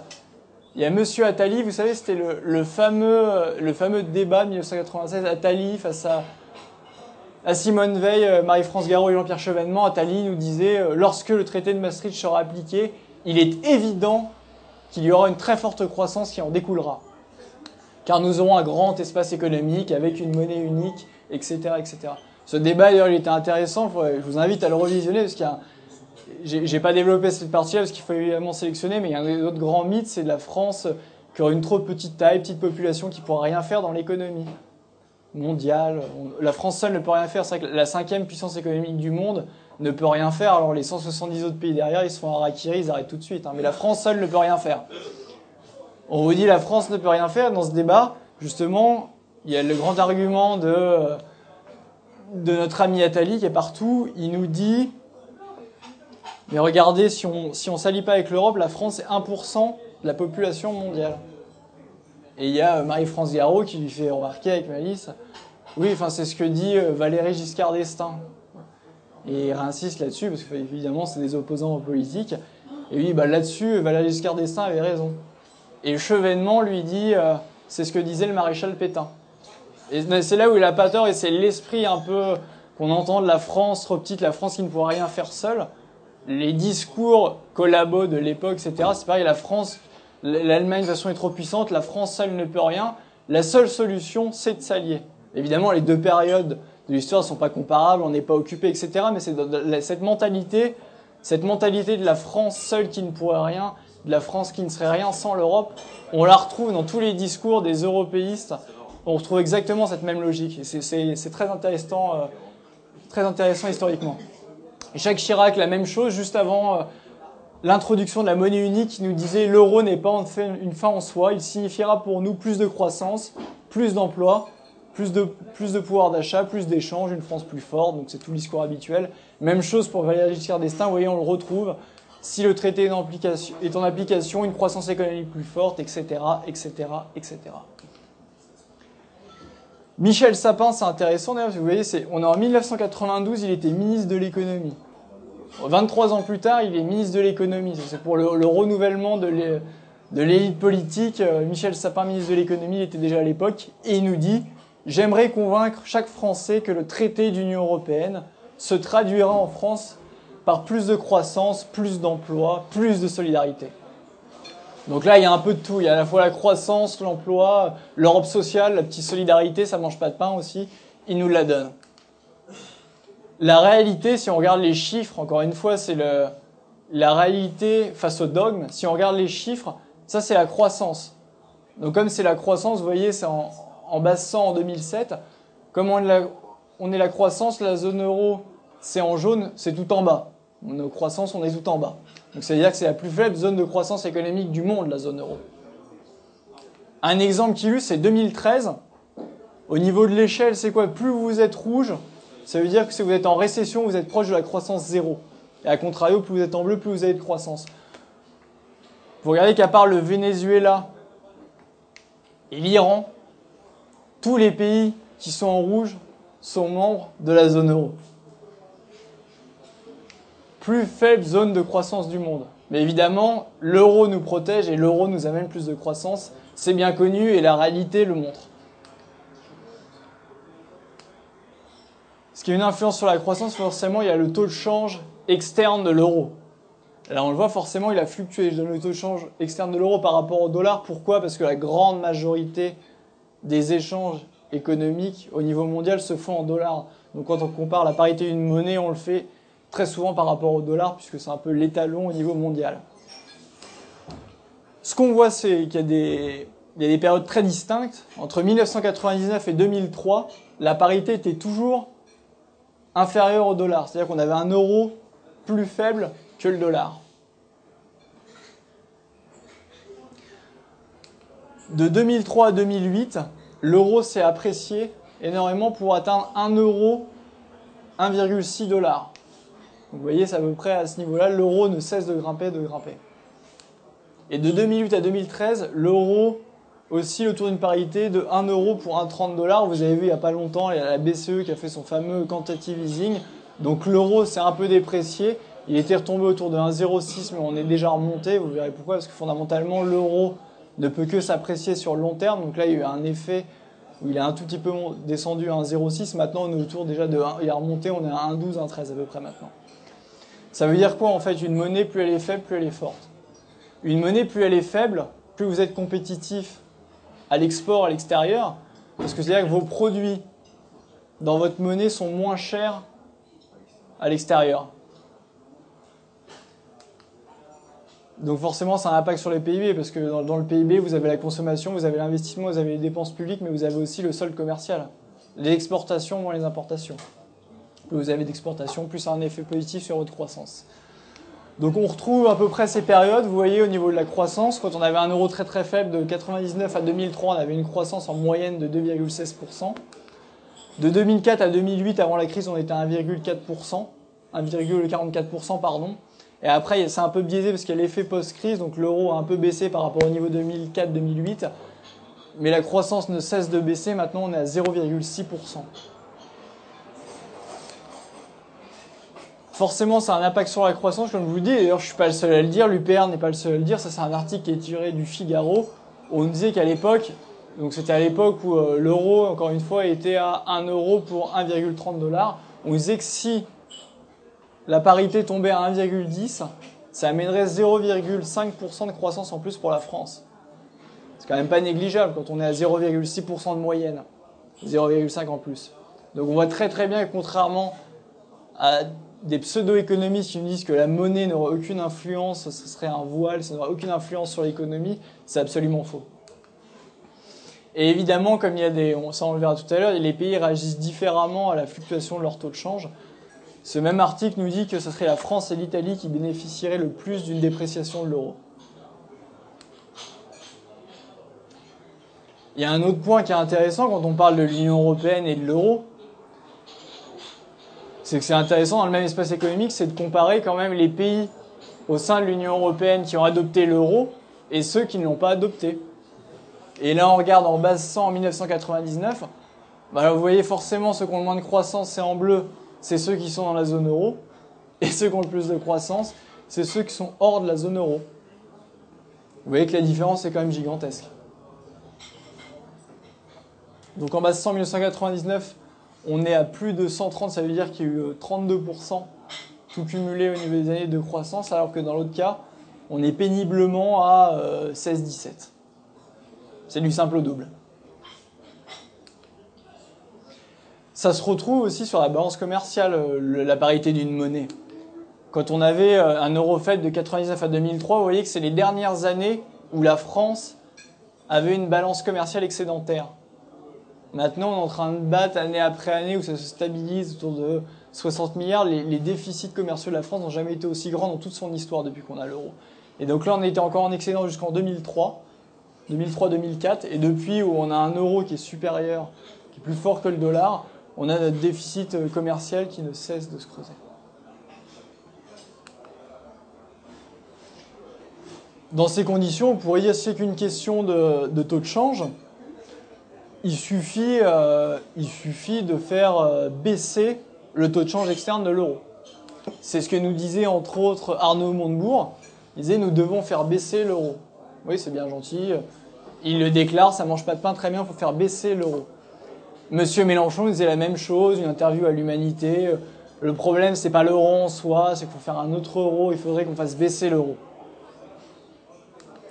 Sauf que vous ne pouvez pas faire baisser comme ça un taux de change. le taux de change, in fine, évidemment, il y a des artifices type le quantitative easing ou autre qui est en train de faire la BCE. Mais in fine, ça dépend de fondamentaux économiques, une monnaie, la parité d'une monnaie. Et vous pouvez pas déprécier facilement une monnaie d'une zone, d'une zone monétaire qui a un excédent commercial. C'est un des, principaux, un des principaux facteurs de l'appréciation et la dépréciation d'une monnaie, c'est si elle est justement en, en déficit ou en excédent commercial. Il y a 180 milliards d'euros d'excédent commercial pour la zone euro. C'est les plus des trois quarts, évidemment, c'est l'Allemagne. Une solution, ça pourrait être évidemment de baisser le taux d'intérêt, parce que si vous baissez le taux d'intérêt d'un pays, il y a moins de capitaux qui vont vers ce pays-là, donc il y a moins de demandes de cette monnaie, il y a, il y a votre parité qui baisse, sauf qu'on est déjà à des taux d'intérêt très très bas, c'est une variable qu'on ne peut pas activer. Et enfin, même si le quantitative easing, ce n'est qu'un rachat finalement sur les marchés secondaires, si on regarde les statuts de la BCE, donc les fameux traités européens contre lesquels on ne peut rien faire, comme nous le disait M. Juncker, si on regarde l'article 127 du TFUE, si vous regardez les statuts, il est marqué à aucun moment que la BCE doit agir sur le taux de change de la monnaie. La seule mission de la BCE, c'est d'agir pour la stabilité des prix c'est-à-dire euh, de garder une inflation modérée. C'est le seul statut de la BCE. Et encore une fois, et surtout l'argument principal, et ce qui vous permettra de répondre à tous ceux qui vous disent le problème c'est pas l'euro, regardez, il y a des pays qui s'en sortent, qui ont l'euro et qui s'en sortent, typiquement l'Allemagne, on va toujours dire l'Allemagne. Mais c'est que l'euro implique de lui-même des déséquilibres intra-zone euro. Le fait de partager les mêmes monnaies n'est pas neutre, ne joue pas que vis-à-vis de l'extérieur, il joue forcément au sein de la zone euro. On va le voir très rapidement. On le voit d'ailleurs dans les chiffres, parce qu'en 2013, le déficit commercial français s'est élevé à 61 milliards d'euros, et les deux tiers, c'était avec des pays de la zone euro. Donc même si on baisse l'euro, on peut améliorer le tiers du déficit vis-à-vis du reste du monde, mais ça ne changera rien concernant les deux tiers qui sont au sein de la zone euro. Pourquoi il y a des déséquilibres? C'est très simple à comprendre. C'est qu'avant, on va prendre l'exemple de la France et de l'Allemagne. Si chacun a sa propre monnaie, On voit bien qu'avant, les déficits, visiblement, c'était très serré au niveau européen et quasiment pas de change. Pourquoi? Parce que si une année, l'Allemagne avait des excédents commerciaux vis-à-vis de la France, comme chacun avait sa monnaie nationale, l'Allemagne, voyez le marque s'apprécier par rapport au franc. Et quand le marque s'apprécie par rapport au franc, c'est-à-dire que les produits allemands deviennent relativement plus chers à l'export. Donc vous n'allez pas acheter forcément ce produit allemand, parce qu'il va devenir plus cher par exemple qu'un produit français. Et c'est tout l'idée du rééquilibrage quand chacun a sa propre monnaie. Quand chacun a sa propre monnaie, si vous accumulez des excédents, votre monnaie va s'apprécier et comme vos produits sont de plus en plus chers, ils ne vont pas s'exporter. Et ça, in fine, ça s'égalise. Vous voyez qu'historiquement, il y avait très très peu, ça part de 1980, il y avait très très peu de différence entre les pays, parce que ça s'égalise. Or, si vous figez tout ça, un pays qui est plus compétitif naturellement comme l'Allemagne, il engrange les excédents commerciaux, il n'y a jamais ce rééquilibrage de la monnaie qui se fait. C'est-à-dire que le marque ne se réévalue pas, et ce qui se passe, et ce que disent plusieurs économiques, c'est l'économie, notamment l'industrie allemande, est en train d'exterminer ses partenaires de l'Union européenne et de la zone euro, particulièrement notamment la France et l'Italie, parce qu'il n'y a plus tout ce mécanisme de rééquilibrage. Avant, ce qui se passait, c'est que la lire, par exemple, et le franc se dépréciaient, et on n'avait pas du tout ces, différentiels euh, au niveau des échanges commerciaux avec l'Allemagne. Donc c'est très important de comprendre ça. Et ça, et ça met à bas tout l'argument bidon de dire, regardez, l'euro ça ne change absolument rien, il y a des pays qui s'en sortent forcément, parce qu'il y a un pays qui est plus compétitif, de figer la monnaie, d'avoir la même monnaie, il va manger à chaque fois le pays qui est le moins compétitif. Au niveau de la production industrielle, c'est pareil, c'est flagrant. Vous voyez que effectivement, il y a, les périodes ça évolue au même niveau. Il y a des périodes de boom, il y a des périodes de récession, mais chacun le partageait, mais grosso modo, tout le monde allait au même rythme et sur la même tendance. Et on voit que depuis l'adoption de l'euro, il n'y a que des divergences. Finalement, les excédents de l'Allemagne sont les déficits des autres. Et ça, c'est seulement le fait de partager la même monnaie. Donc encore une fois, dire que la monnaie unique serait neutre et qu'il y a des pays qui s'en sortent bien parce qu'ils font des bonnes politiques et d'autres. Non, c'est qu'il y a des pays qui ont des structures économiques qui sont fondamentalement différentes, avec des compétitivités différentes. Alors vous pouvez avoir des invocations type faut, faut produire comme l'Allemagne, il faudrait monter en gamme, mais c'est les processus, effectivement, c'est intéressant et c'est le but sur le long terme de monter en gamme.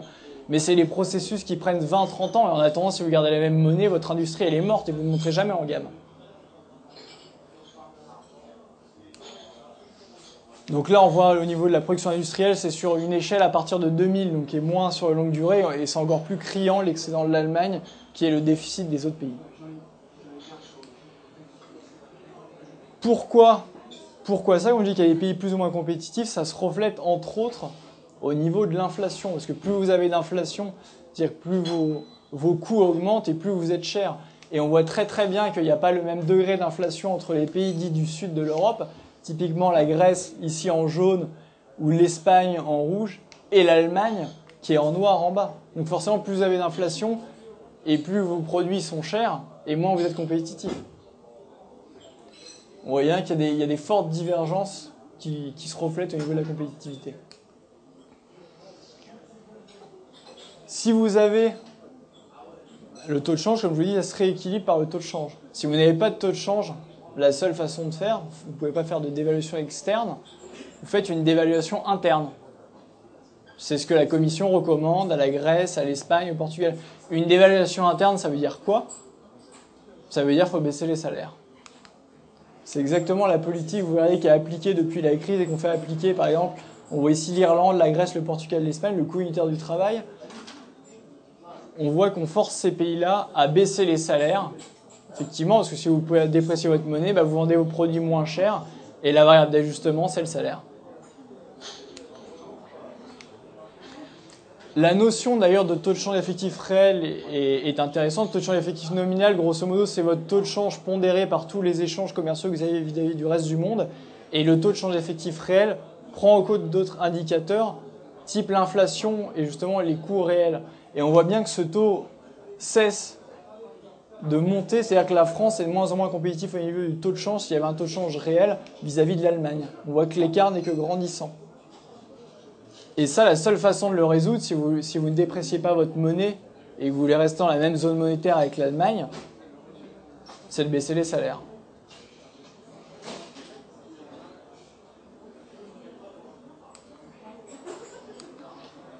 on voit bien, historiquement, la France ne se portait pas plus mal dans les années 70-80 qu'elle se porte maintenant.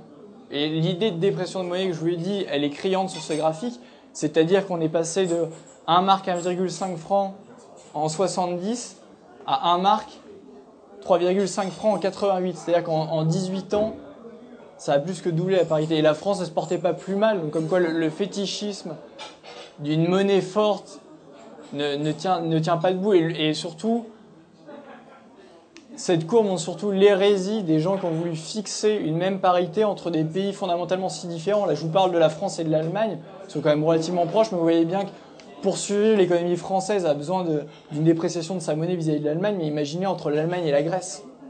La folie des concepteurs de l'euro est criante quand on regarde ce graphique. Il y a les compétitivités prix, il y a les compétitivités hors prix, c'est ce que je vous disais. Par exemple, on voit que la, France, qu'est-ce que c'est L'élasticité prix? L'élasticité prix, grosso modo, plus vous êtes proche de 1, et ça veut dire que plus vos produits euh, sont sensibles au taux de change de votre monnaie, au prix, au prix de votre monnaie. C'est-à-dire que vous vendez un, produit qui vaut 100 euh, euros, s'il passe à 102 euros, la demande va être très sensible, vous allez beaucoup moins le vendre. Alors que si vous êtes proche de zéro, c'est-à-dire que c'est des produits qui sont très très peu sensibles aux variations de prix, donc aux variations de change. Et on voit très bien que l'Allemagne, qui est ici à 0,272 parce qu'ils sont beaucoup dans le haut de gamme luxe, ils sont sur des, machines à outils, souvent des marchés de niche, et finalement leur Mercedes qu'ils la vendent 40 euh, 000 euros ou 45 000 euros, les gens ils l'achèteront quand même.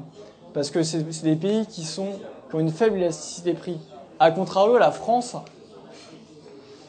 on est à 0,8, donc on est très très proche de 1. C'est-à-dire que tous nos produits à l'export sont très sensibles au changement de prix. Donc c'est-à-dire qu'on aurait, effectivement, quand l'euro s'apprécie, nos produits se vendent de moins en moins finalement. Et c'est tout l'idée de compétitivité hors prix. Et c'est pour ça que les gens disent il n'y a qu'à faire comme l'Allemagne, il n'y a qu'à. Mais non, on n'a pas les mêmes structures économiques et ça se reflète très clairement dans les, élasticités prix. La France sont des produits souvent de moyenne gamme et qui sont euh, fragiles vis-à-vis de la concurrence internationale, ce qui n'est pas du tout le cas de l'Allemagne. Le sixième chapitre, l'euro nous protège du chômage. Ça, c'était les promesses. On voit Martine Aubry avant Maastricht, encore une fois. L'Europe, ça sera plus d'emplois, plus de protection sociale et moins d'exclusion. Michel Rocard, Maastricht constitue les trois clés de l'avenir. La monnaie unique, ça sera moins de chômeurs, plus de prospérité, politique étrangère commune, etc., etc. Donc on retrouve l'idée que l'euro va nous protéger du chômage. Donc là, c'est le taux de chômage. Vous vous rappelez la croissance, c'est l'inverse. Là, la zone euro, elle est tout en haut, parce que c'est la zone qui a le plus de chômeurs. Encore une fois, on peut faire la comparaison au sein de l'Union européenne entre les pays qui ont décidé d'adopter l'euro et ceux qui n'ont pas décidé d'adopter l'euro. C'est intéressant parce qu'on retrouve d'ailleurs les mêmes périodes d'euro fort, euro faible entre 99 et 2003. C'est le seul moment où les pays de la zone euro qui sont en bleu avaient un chômage inférieur aux pays qui sont hors de la zone euro. Et depuis, et notamment depuis la crise, on voit que l'écart ne fait que grandir. Si on prend en 1999 le taux de chômage des pays hors de la zone euro, il était grosso modo autour de 8%. Il est passé à 8,7%, alors que les pays qui sont dans la zone euro, le chômage était à 9,8%, il est passé à 11,9%. Vous voyez la différence de chômage entre les pays qui sont dans la zone euro et ceux qui ne sont pas.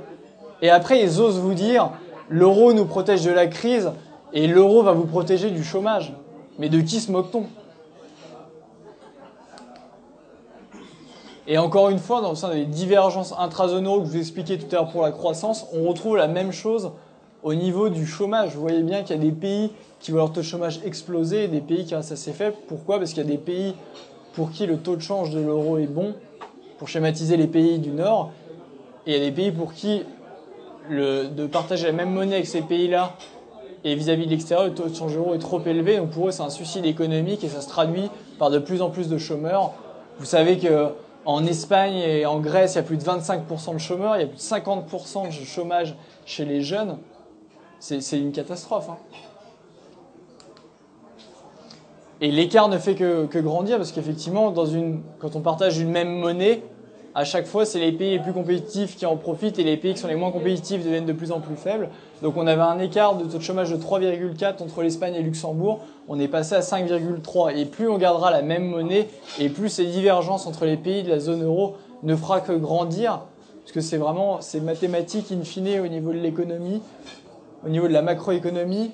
C'est ce que je vous expliquais tout à l'heure, de figer la parité, ça va amener à des taux de croissance divergents, ça va amener à des compétitivités de plus en plus divergentes et donc à des taux de chômage de plus en plus divergents également. Le septième chapitre, l'euro amène une gestion saine des finances publiques.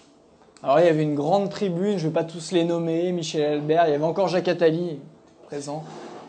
Il y avait une grande tribune en 1997, avant l'adoption de l'euro, qui nous disait l'euro permettra une gestion saine des finances publiques. Il y a un des articles qui explique entre autres la de l'endettement, mais ça explique pas du tout tout. On y avait tout à l'heure, c'est l'article 123 sur le traité de fonctionnement de l'Union européenne. Cet article, il explique qu'il est interdit à la Banque centrale européenne et aux banques centrales des États membres, donc la Banque de France, euh, la Bundesbank, etc., etc., d'accorder des découvertes à autre type de crédit, grosso modo. C'est-à-dire que la Banque centrale européenne et les banques centrales nationales n'ont pas le droit de prêter directement aux États. Même le quantitative, le quantitative easing qui est actuellement, c'est pas du tout des prêts directs aux États, puisqu'ils n'achètent pas la, dette euh, sur le marché primaire, c'est-à-dire quand l'État vient d'émettre, ils rachètent de la dette sur le marché secondaire. Donc c'est pas directement un achat des banques centrales aux États. Donc il n'y a pas violation de cet article-là, de ce point de vue-là. Grosso modo, ça veut dire qu'avant, sur une certaine portion, on va voir tout à l'heure, il y avait, euh, on pouvait, l'État, enfin la banque centrale pouvait euh, monétiser une petite partie du déficit de l'État. Donc forcément, quand vous empruntez une petite partie à 0% au lieu de, de 2 ou 3% par exemple, ça vous fait une dette qui est moindre. C'est également mathématique. On va y revenir tout à l'heure. On voit bien, effectivement, avec la tribune, l'euro nous a amené une gestion saine des finances publiques. Ça, c'est l'endettement public euh, en point de PIB. On voit bien que l'endettement public a augmenté partout dans la zone euro. Donc c'est sûr que ça a amené une gestion saine des finances publiques. Là, je voudrais revenir dessus quand je parlais de l'article 123 sur le traité de fonctionnement européen, c'est que j'ai que ça explique une toute petite partie de la dette. Vous voyez souvent traîner sur Internet, il y a des, graphiques où on dit euh, la dette de la France est de euh, et de euh, quasiment 2000 milliards euh, d'euros et on a payé 1400 milliards d'intérêts dus à la loi de 73, soi-disant donc euh, grosso modo une grande majorité de la dette publique serait de la faute de ces lois de 73. C'est faux. Pourquoi c'est faux? Parce qu'en fait la, la loi de 1973 c'est avant tout une loi de modernisation bancaire. Elle interdisait pas du tout la Banque de France de faire des avances auprès de l'État. D'ailleurs, cette loi-là reprenait les mêmes termes que la loi bancaire de 36 qui était dictée par le Front populaire, qui n'est pas particulièrement pro-banque. Et ce qu'on voit dans le graphique, ici, ce qui est intéressant, c'est que c'est à partir de 1978, ce graphique-là, et vous pouvez voir les avances faites directement de la Banque de France à l'État. Vous voyez ici 21 milliards de francs, 22 milliards de francs, etc. Donc on voit bien qu'après 1973, il y avait encore des prêts directs de la Banque de France à l'État. Donc le mythe comme quoi il y aurait une loi Pompidou-Rothschild de 73 qui interdirait la Banque de France de prêter à l'État, c'est faux parce que dans les faits, la Banque de France prêtait à l'État. On voit que ça ne fait que diminuer à partir des années 80 et c'est pas du tout lié à la loi 1973. C'est lié au fait qu'on est rentré dans un cycle hétérodoxe néolibéral et que c'était à la mode économique de dire que pour lutter contre l'inflation, il ne fallait pas que la Banque centrale prête directement à l'État parce que c'était facteur d'inflation. C'est vrai que c'est facteur d'inflation d'ailleurs. Mais grosso modo, c'est plus quelque chose d'idéologique parce qu'on voit bien que de 1973 à 1980, il y avait des prêts et même après, en 83, il y a eu encore des avances de la Banque de France à l'État. Donc la loi 1973, c'est entièrement faux, n'interdisait pas ces prêts-là. C'est que à partir de Maastricht et de l'article à l'époque, l'article 104 qui est l'équivalent maintenant de l'article 123 du, DFE, du TFE, qui a cette interdiction. Et au-delà du 1973, faut pas on ne peut pas se dire que l'État, et vous allez voir sur le graphique suivant, n'a jamais prêté 100% à 0% à l'État. Le maximum qu'il y a eu, c'est 30% de la dette française qui était prêtée, et c'était en période de guerre, et quand il y avait 30% de prêts, ça a amené à près de 60% d'inflation. Pourquoi la Banque de France n'a jamais prêté en intégralité à l'État, c'est parce qu'évidemment, c'est facteur d'inflation. Donc on peut, ne peut pas du tout dire que ces 1400 milliards sont liés à la, à loi de 73 ni à l'article 123. C'est-à-dire que vous pouvez vous dire raisonnablement, comme il y avait à l'époque, je peux monétiser 5% de la dette, ça va aider à réduire mon déficit, et forcément il y aura moins d'endettement, ça va créer un petit peu d'inflation, mais on ne monétise pas plus parce que sinon vous avez une inflation qui est complètement délirante, et in fine ça pénalise tous les Français. Donc il faut, vraiment faire attention avec cette loi de 73 qu'on voit partout, qui est une illusion économique qui tourne et qui concrètement est fausse. Et dans toute l'histoire de France, il n'y a jamais eu 100% du budget de l'État qui a été prêté à 0% euh, à, euh, de la Banque de France qui a été prêté euh, à l'État. Donc il faut faire attention avec ce mythe-là.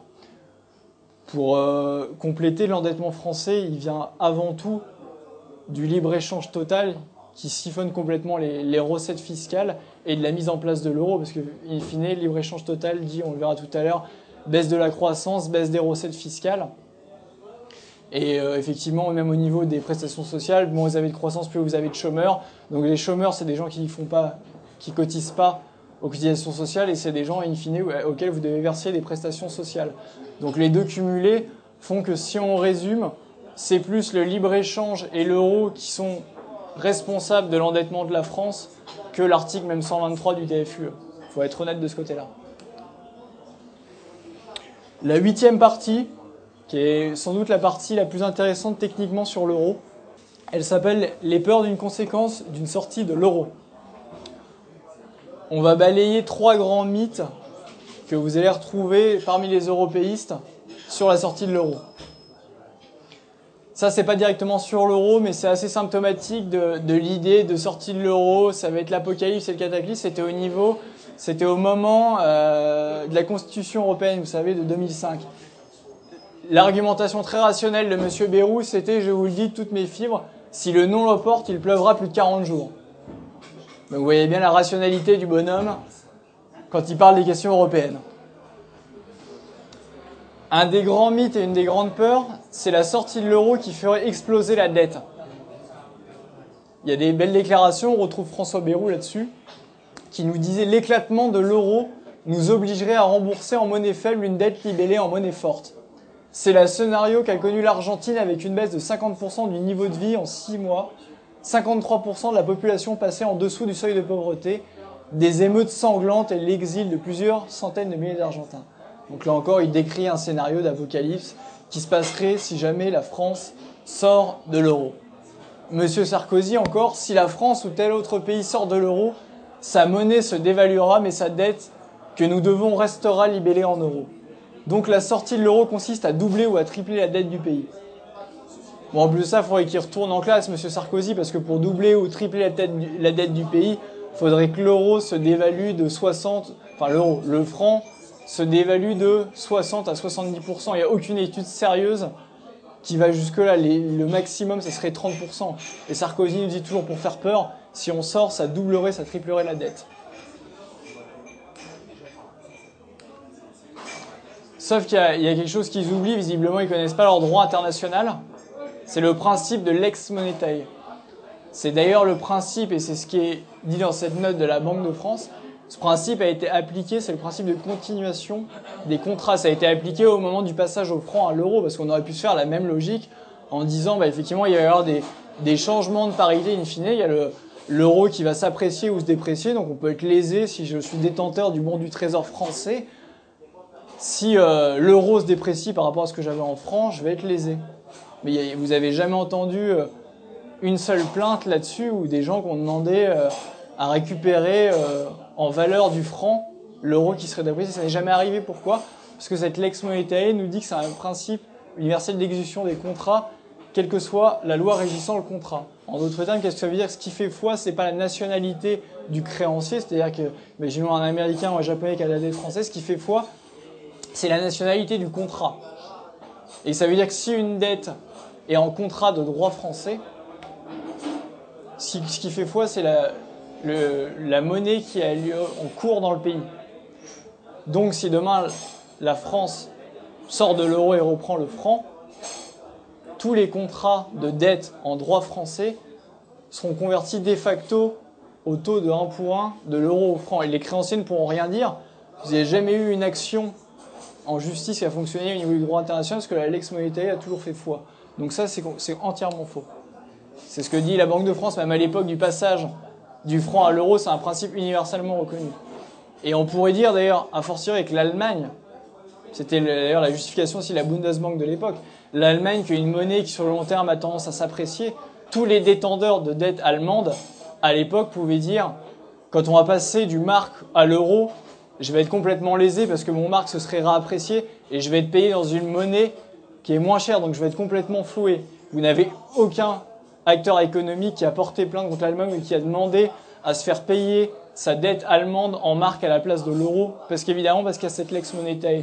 Donc tous les arguments bidons de Sarkozy ou d'autres qui vous disent que si vous sortez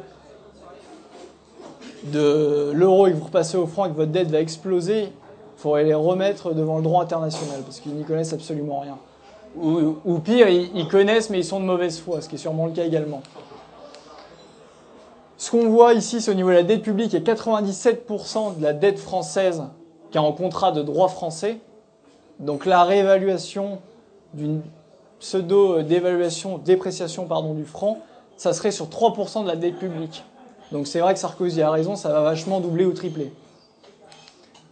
Pour ce qui est de la dette des ménages, c'est à 98,5% que la dette des ménages est en droit français. Donc encore une fois, il n'y aura pas du tout d'explosion de la dette pour les ménages, c'est entièrement faux. Pour ce qui est des banques et des assurances, c'est plus difficile à évoluer parce que forcément, ils ont des devises de beaucoup de, pays, mais il y a eu une grande étude de la BRI, vous savez, la Banque des règlements internationaux, qui disait que le système bancaire pouvait parfaitement digérer le choc parce qu'ils ont fait des études, des simulations d'explosion de l'euro, et qui disait que au maximum, ça coûterait 5 milliards d'euros. Surtout le système bancaire français, c'est absolument rien. La BCE monétise 60 milliards par exemple par mois en ce moment. 5 milliards, c'est pas grand chose. Et au niveau, on pourrait dire au niveau des entreprises, au niveau des entreprises, il y a eu un article il n'y a pas longtemps de Jacques Sapir qui disait qu'il pourrait y avoir des pertes, il disait qu'au maximum ça serait de l'ordre de 2 milliards. Donc effectivement, comme tout choix économique, il y aurait des gagnants, il y aurait des perdants selon euh, les actifs et les passifs, euh, les dettes que détiennent telle ou telle entreprise. Mais au grosso modo de l'économie et des entreprises, ça serait assez neutre.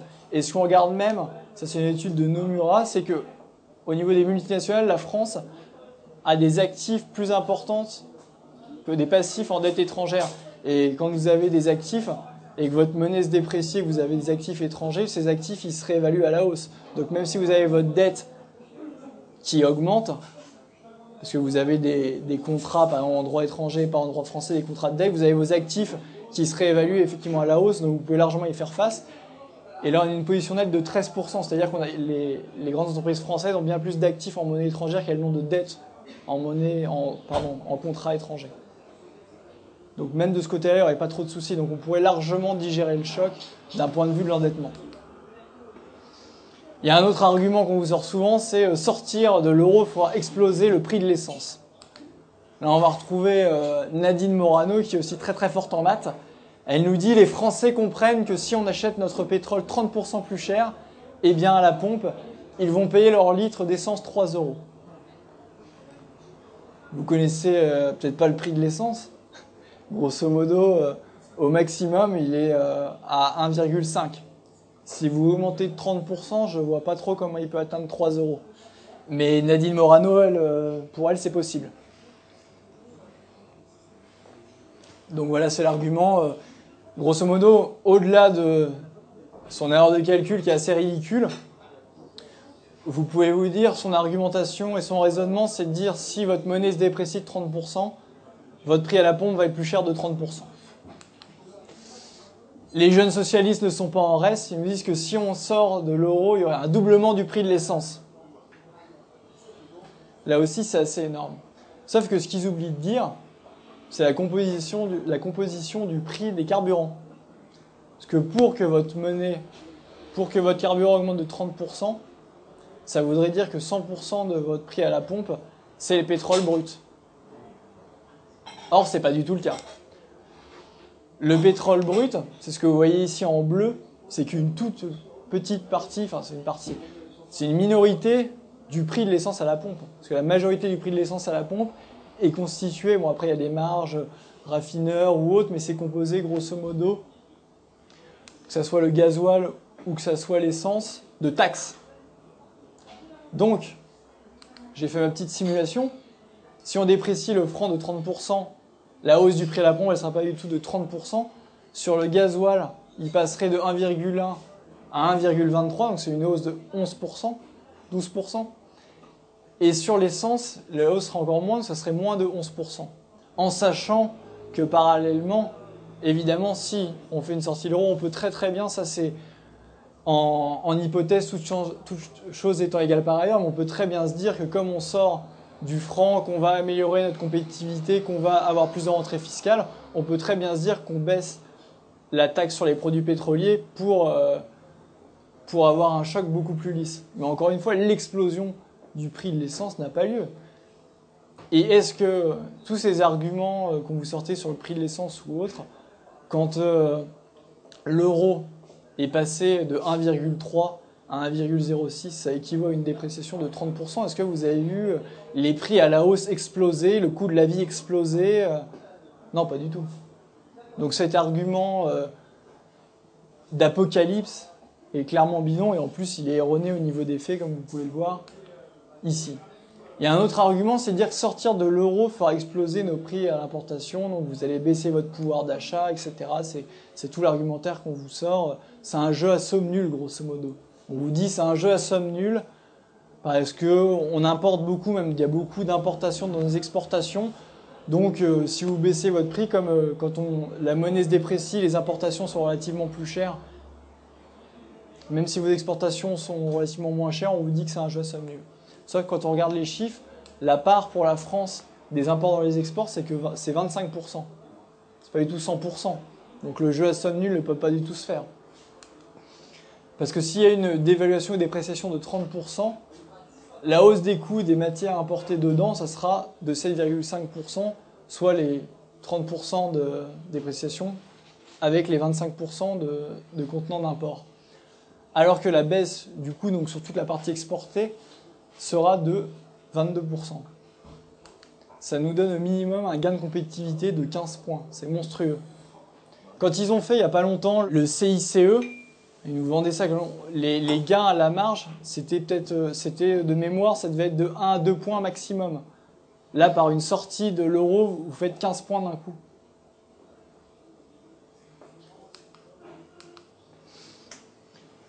En plus de ça, il y a un effet dont on ne vous parle jamais en vous disant regardez, votre pouvoir d'achat va baisser. Si, vous, euh, votre monnaie se déprécie de 30%, tous les vous avez 30% euh, de, perte de pouvoir d'achat. Les prix vont augmenter de 30%. Sous-entendu, euh, tout ce que vous importez, ça 30% plus cher.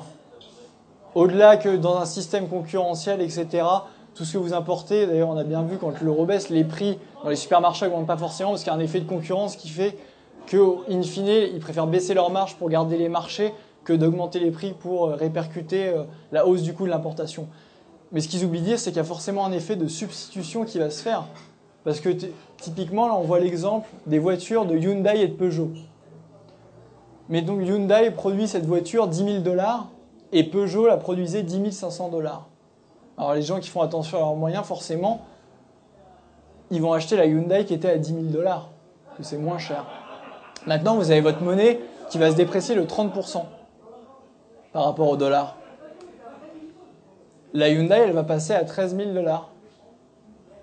La Peugeot, elle va toujours être à 10 500 dollars. Bah, la personne qui voulait faire attention, elle va acheter la Peugeot, elle va pas acheter la Hyundai. C'est d'ailleurs l'effet recherché par une dépréciation, c'est de favoriser la production nationale. Donc, in fine, la hausse, la hausse, enfin la perte de pouvoir d'achat et la hausse des prix, elle va pas être de 30%, elle va être de 5%, parce que les gens vont acheter la Peugeot. Donc encore une fois, cette idée de je déprécie de 30%, ça va être 30% de hausse, c'est complètement bidon. Il y a l'effet concurrentiel, il y a l'effet évidemment substitution, c'est l'effet recherché qu'on substitue, qu'on remplace les produits euh, étrangers par des produits français qui seront devenus relativement moins chers. Ils n'étaient pas forcément plus chers des 30%. Donc c'est entièrement faux. Et au-delà de ça, si vous réfléchissez bien, pour qu'il y ait les 30% de hausse euh, des prix, il faudrait que 100% de ce que vous achetez soit importé. Pour qu'il y ait mathématiquement 30% de dépréciation, 30% de hausse des prix. Or, si on regarde les chiffres de la Banque mondiale, la France, il y a 30% d'importation dans le PIB français. Donc ça veut dire que même s'il n'y avait pas, pas d'effet de substitution, pas d'effet de concurrence, il y aurait au maximum 30% de 30%, donc 9% de des prix. Or, ce n'est pas du tout le cas parce qu'il y aura de la substitution, notamment par rapport à tout ce qui n'est pas matière première, qui pour le coup est incompressible. La matière première, c'est 4,2% l'import de matière première du PIB. Donc le chiffre est complètement irréaliste. Au maximum, c'est 9%, et avec les substitutions, ça fera beaucoup moins. C'est entre autres ce que montre Jacques Sapir dans son étude de la France après l'euro. Qu'est-ce que nous dit Jacques Sapir dans cette étude? C'est assez intéressant. Après, l'étude, ça vaut ce que ça vaut, c'est des hypothèses, mais c'est intéressant de voir ce que ça donne. Son étude, elle est composée de neuf scénarios avec des scénarios différents selon s'il y a euh, un éclatement plus ou moins ordonné de la zone euro et selon la politique qui est menée après l'éclatement de la zone euro. C'est une politique plutôt pro-consommation, une politique pro-investissement ou une politique de réduction des déficits. Selon les hypothèses, ça nous donne sur les 4 années cumulées une croissance entre 8 et 22%. Dans tous les cas, c'est bien supérieur. Vous imaginez, parce que même les 8%, c'est eu 2% par an sur 4 ans, c'est bien supérieur à ce qu'on connaît actuellement. L'option pro-investissement, qui est évidemment la meilleure dans l'optique de, de, baisse du chômage, ça peut amener une baisse de 2 millions de chômeurs en 3 ans d'après l'étude de Jacques Sapir. Effectivement, c'est l'apocalypse. Et effectivement, comme je disais, moins de chômeurs, ça veut dire que l'État fait moins de dépenses de prestations sociales, mais en parallèle, elle obtient des recettes, parce que des personnes qui cotisent en plus. Donc effectivement, la meilleure façon de réduire le déficit, contrairement à l'idée reçue, c'est de recréer de la croissance pour baisser, entre autres, le chômage et amener plus de rentrées d'argent. À court terme, donc ça c'est le petit bémol, c'est qu'à court terme, il estime une baisse du patrimoine de 3 à 5 mais qui serait retrouvée au minimum au bout de 5 ans. Donc c'est pas du tout l'apocalypse, euh, là aussi, euh, qu'on vous décrit. Le taux d'imposition, parce qu'effectivement, euh, ça vous l'avez vu ces dernières années, que ce soit la droite ou que ce soit la gauche, si vous payez l'impôt sur le revenu, vous avez bien vu que l'imposition en général n'arrête pas d'augmenter parce que la commission dit qu'il faut réduire les déficits, faut réduire les déficits, et donc ils ont augmenté le taux d'imposition énormément, et surtout au niveau des classes moyennes, on le sait très bien parce que effectivement les plus riches en France ne payent quasiment pas d'impôts, les plus pauvres n'en payent pas et toutes les classes moyennes sont surtaxées parce qu'il faut bien trouver l'argent quelque part. Cette solution permettrait, d'après Jacques de baisser le taux d'imposition en 5 ans de 45% du PIB à 41%. Donc évidemment, une baisse de l'impôt. Baisse de l'endettement public, là aussi. Donc on est grosso modo autour de 94% actuellement de déficit public, on passerait à 75%. Et au niveau de l'inflation, ce dont je vous parlais tout à l'heure, donc au maximum des hypothèses, on a 9%. Lui, il dirait que l'inflation serait au maximum de 5% la première année. Donc parce que, effectivement, dans son étude économétrique, il prend en compte l'effet de substitution, il prend en compte les réactions de l'économie à la variation du taux de change. Donc 5% maximum la première année, puis 4% la deuxième, et qui diminuerait ensuite. On avait plus euh, d'inflation euh, pendant les 30 glorieuses, par exemple. Donc c'est pas non plus des niveaux euh, démesurés comme ceux qu'on nous vend de la, sortie de, l'euro et de l'apocalypse au niveau de l'inflation. Une autre étude, c'est intéressant, c'est Bank of America. On ne peut pas dire qu'il soit particulièrement anti-euro ou euh, ce soit particulièrement des uberlus, parce qu'on va dire après Jacques Sapir, oui, c'est un économiste qui est anti-euro, donc forcément c'est biaisé. Bank of America nous dit qu'ils ont fait pareil des études d'éclatement de la zone euro, et ils nous disent que, ne serait-ce que sur la variation du taux de change, parce que vous voyez ici la France, il y aurait 5% de croissance qui serait lié à la dépréciation du taux de change. Et Natixis, une des grandes banques françaises, dit également, effectivement, quand on, analyse les fondamentaux de l'économie française, sa compétitivité coût, compétitivité coût et compétitivité prix, Natixis nous dit que la France aurait besoin d'une dévaluation de franc. Pas possible en euro, évidemment. Pour tordre le coup, encore une fois, à ce, mythe de la, dévaluation, la dépréciation qui amènerait la catastrophe, on a des exemples historiques. On voit en 92 le Royaume-Uni qui a dévalué de 23%. Sur les trois années après les dévaluations, il y a eu une croissance de 10%. La Suède qui avait dévalué de 22% a eu une croissance après de 9%. L'Italie en 92, pareil. Dévaluation de 31%, une croissance de 6%. Même chose pour la Finlande, la Corée du Sud, l'Argentine. Donc on voit très très bien que ce n'est pas du tout l'apocalypse décrit par les européistes. C'est des exemples historiques qui le montrent. Ce n'est pas seulement, encore une fois, Jacques Sapir, l'étude de Bank of America, l'UPR ou François Asselineau qui le disent. Il y a également beaucoup d'économistes très sérieux qui vont dans ce sens-là, qui disent que l'euro de toute façon ne peut pas marcher et que la meilleure solution, c'est de sortir de l'euro. Notamment Joseph Stiglitz, prix Nobel d'économie, dit exactement ça. Il dit qu'une sortie de l'euro serait douloureuse, mais rester dans la zone euro sera encore plus douloureux. Bah oui, parce qu'évidemment, on vous dit euh, ça va vous coûter une fortune si vous sortez de l'euro, mais on ne parle jamais du coût du maintien dans la zone euro. Le coût en termes de chômeurs, le coût en termes de, de croissance faible, ça on vous en parle jamais. Il y aurait soi-disant des coûts si on sort, mais les coûts du maintien, c'est silence radio. Même chose pour un autre prix Nobel d'économie, Christopher Smith, qui dit si je devais conseiller la Grèce, le Portugal ou l'Espagne, je leur dirais de préparer des plans d'urgence pour quitter l'euro. Rien ne sert de rester dans la zone euro si lorsque vous faites face à un choc, ce dernier s'aggrave. Il serait coûteux de quitter l'euro, mais il serait également très coûteux d'y rester. Il y a beaucoup d'économistes français, donc certainement Vincent Brousseau, qui est un ancien économiste de la BCE, qui nous a rejoint, qui dit également qu'il faut sortir de l'euro. Je cite entre autres Alain Cotta, Gaël Giraud, Frédéric Lordon, Philippe Murer, Steve Oana, Jacques Sapir, Philippe Villain, Bernard Marie, Jacques Généreux ou Jean-Jacques Rosa.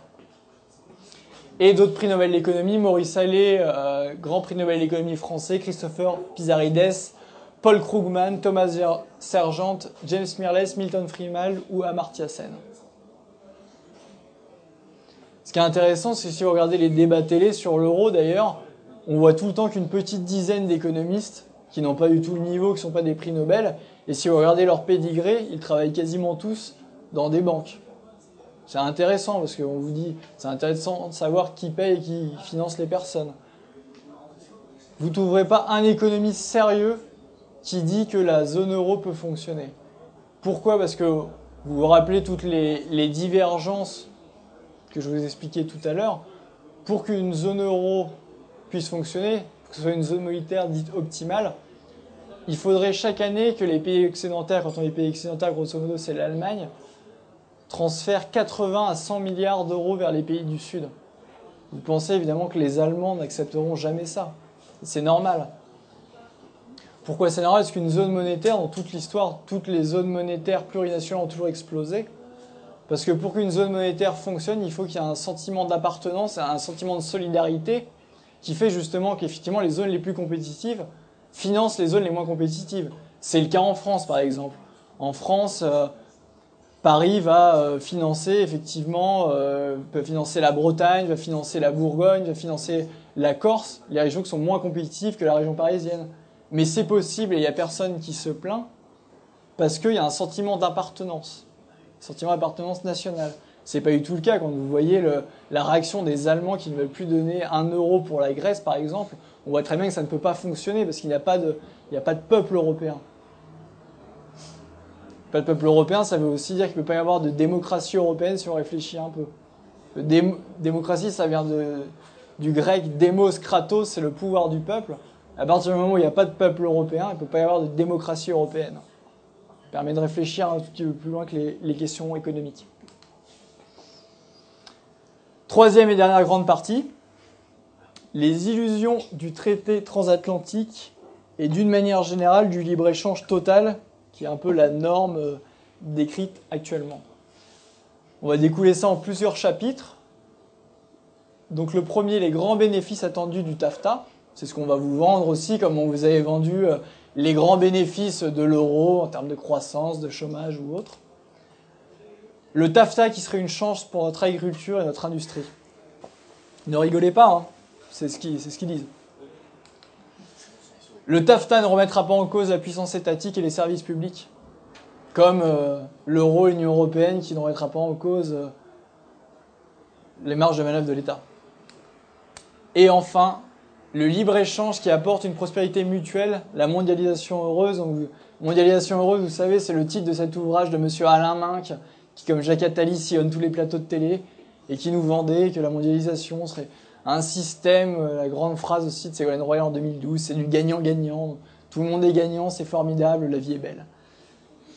C'est l'ouvrage d'Alain Minck. Donc, le chapitre Les grands bénéfices attendus du TAFTA les avantages du TAFTA. Donc on voit M. David Cameron, qui est fraîchement réélu, euh, si vous avez suivi Premier ministre euh, du Royaume-Uni, il nous dit le TAFTA va permettre de créer 2 millions d'emplois. Je pas d'où il sort le chiffre, mais euh, il a l'air sûr de lui. 2 millions d'emplois. Monsieur Karel de Gourt, qui est le, commissaire justement chargé des négociations par la Commission européenne pour, pour le TAFTA, commissaire européen Le TAFTA va permettre de créer des millions d'emplois. Alors lui, il se mouille pas trop, il dit pas deux, ça va être des millions d'emplois. Là, c'est plus important parce qu'il commence, il commence à chiffrer après. Il nous dit, euh, quand vous regardez à l'échelle d'un foyer, ça donne plus de 500 euros annuels. C'est évident que cela aura un effet positif. J'aime bien le évident. Vous retrouvez le évident d'Atali, c'est évident qu'il y aura plus de croissance. C'est évident évident que cela aura un effet positif sur les revenus des citoyens et sur la croissance économique. Ça, il ne le tire pas forcément de son chapeau comme les 2 millions d'emplois. Ce qui est intéressant, c'est qu'il le tire d'un rapport dit indépendant. On va aller regarder un petit peu plus et analyser ce qu'il y a dans ce rapport, c'est toujours bien de revenir à la source. Ça, c'est le rapport. Étude indépendante. Alors, on va regarder les financeurs de cette étude déjà. Il y a la Citigroup, Crédit Suisse, la Banque d'investissement européenne. Il y a aussi Grupo Santander, c'est la plus grande banque, une des plus grandes banques d'Europe, plus grande banque d'Espagne. Euh, Unibanco, une des plus grandes banques d'Italie. JP Morgan, la Caixa, c'est une grande banque en Catalogne. La Lloyds, UBS, toutes les banques centrales nationales, évidemment la Banque centrale européenne. C'est une étude éminemment indépendante. Si on regarde ce rapport, donc ce vous avez tous les rapports un peu anglo-saxons, au début c'est les key findings, si vous voulez, c'est le, c'est le résumé, les grandes lignes de ce que donne cette étude. Donc on retrouve un peu les chiffres, oui, par contre tout est en anglais. Euh, on retrouve un peu les chiffres dont parle M. De Gourt. Donc ils nous disent quoi? Ils nous disent 545 euros de revenus disponibles par an pour une famille de 4. Donc déjà, il nous parlait, lui, de 500 euros euh, par foyer, sans être vague. C'est 500 euros sur 4 personnes. Ça fait déjà un peu moins. Et par an, évidemment. Alors il y a toujours après le, justification classique, cela bénéficiera tant à l'Europe qu'aux États-Unis. Et ça, j'ai trouvé ça très très drôle, j'ai tenu à le souligner. Cela aura un effet négligeable sur les gaz à effet de serre. C'est sûr que si vous favorisez les échanges commerciaux entre les États-Unis et l'Europe, donc des échanges par avion, bateau ou autre, des deux côtés de l'Atlantique, plutôt que de favoriser des échanges au sein de l'Europe, par exemple, ça aura un effet négligeable sur les gaz à effet de serre. Ça vous donne la, crédibilité un peu de, l'étude, mais ça manque pas d'humour, cela dit. Alors ça, c'est les key mais après, il faut aller un peu plus dans le rapport. Donc ici, vous pouvez retrouver, hein, c'est les pages 2 et 47 du rapport. Quand on creuse dessus, il nous dit donc les gains de, PIB estimés seront entre 68,2 et 119 milliards d'euros pour l'Union européenne. Donc effectivement, c'est pas les, c'est plus les 545, c'est une fourchette. Et cette fourchette, du coup, ça fait que pour une famille de 4, c'est plus les 545, c'est entre 306 euros et 545. 545 étant la fourchette haute. Donc j'ai fait mon petit calcul. En définitive, c'est une promesse d'entre 6,38 euros et 11,35 euros supplémentaires par mois et par personne. La belle affaire. Ça, vaut le coup, effectivement, de risquer, sur un truc hypothétique, pour 6 et 11 euros par an et par personne. Pour une étude très indépendante, on l'a vu tout à l'heure. Et ce qui est intéressant, une étude, c'est toujours des hypothèses. Vous savez, les chiffres, on fait dire, on fait dire ce qu'on veut. il y a d'autres études en parallèle qui montrent le contraire, ou du moins qui nuancent, comme celle-ci, ce fameux rapport indépendant. C'est l'économiste Werner Razin, un économiste autrichien, qui regarde lui aussi les, les hypothèses de ce rapport. Et il nous dit, il indique que ces études reposent sur le postulat que les travailleurs retrouvent à chaque fois un emploi. Il évoque l'exemple de l'industrie automobile française. Si les Européens importent davantage de véhicules américains, l'industrie automobile française devra, sous l'effet de la concurrence, procéder à des licenciements. Or, les études présupposent que ces mêmes personnes licenciées seraient récupérées sur le marché de l'emploi américain. C'est sûr que je vois bien un petit franc-comtois de, PSA, il va aller euh, à Cleveland euh, chercher de l'emploi dans l'industrie automobile. C'est des hypothèses très réalistes. Il évoque un autre point qui n'est pas évoqué, c'est qu'effectivement sur le budget de l'UE, je vous ai dit tout à l'heure, la grande, grande majorité, c'est les budgets qui viennent de l'État. Il y a une petite part qui vient encore des quelques doigts de, des droits de douane qui restent à l'extérieur au niveau de l'Union européenne. Donc ça, forcément, il y en a beaucoup avec les États-Unis, donc ça ferait des pertes qui ne sont pas du tout estimées dans ce rapport, de l'ordre de 20 milliards d'euros pour l'Union européenne.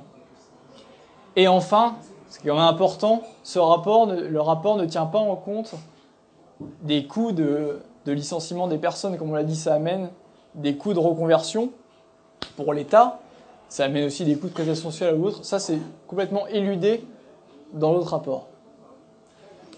Il y a des rapports beaucoup plus incisifs. Donc celui-ci sur le TAFSA, c'est celui de Jérôme Capaldo qui ne nous donne pas du tout le même son de cloche en termes de chiffres. Lui nous dit qu'en termes d'export, il y aurait des pertes nettes pour la France de l'ordre de 1,9%, perte de net de PIB de 0,48%, une baisse des salaires de 5 500 euros par travailleur, des destructions d'emplois, des pertes de 130 000 emplois pour la France, qui résulteraient de la mise en place du TAFTA, et une diminution de la part des salaires dans la part de la valeur ajoutée, parce que forcément, le libre-échange, à chaque fois, comprime la part des salaires dans la valeur ajoutée au profit du capital. C'est la loi d'égalisation des, coûts de facteurs de production. Et forcément, le, travail étant, euh, étant beaucoup plus abondant finalement que le capital, à chaque fois, c'est le, travail qui, perd vis-à-vis du capital. Ce qui est intéressant, c'est qu'il y a d'autres types d'accords de libre-échange, comme l'ALENA. Monsieur Bill Clinton lui promettait pas 2 millions d'emplois, il promettait 20 millions d'emplois pour l'ALENA. La réalité, c'est ça, je ne sors pas les chiffres d'un chapeau, hein, c'est les chiffres de l'équivalent de l'INSEE américaine. Ils ont calculé que l'ALENA, sur la période 1993 à 2002, effectivement, il y a eu des gains d'emploi sur le secteur de l'export. De à peu près 800 000 emplois.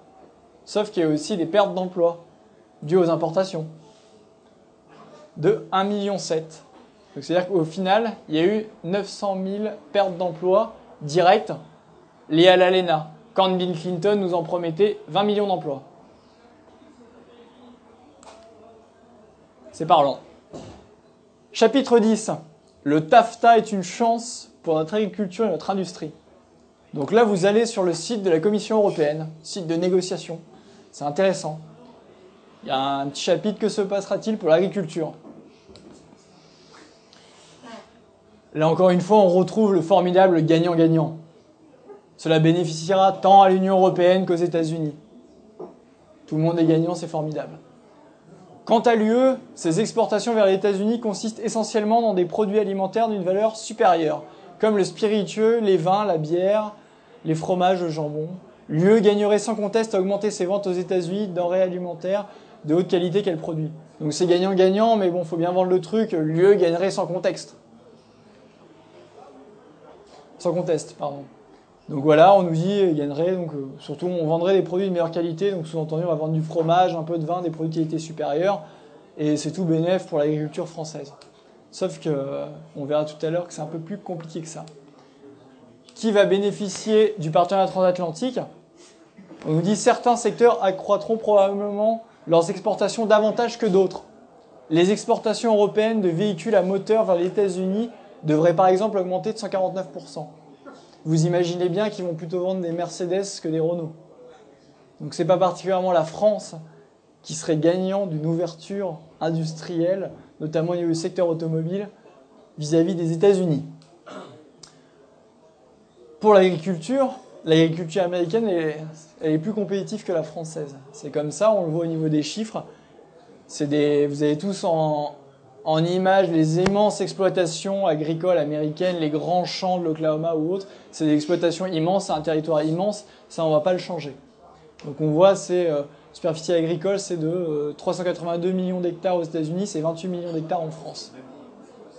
Il y a plus d'exploitations, ça c'est plutôt logique, c'est pas un scoop, mais on voit bien que c'est des plus grosses exploitations puisqu'il y a 174 hectares par exploitation aux États-Unis contre 54 en France.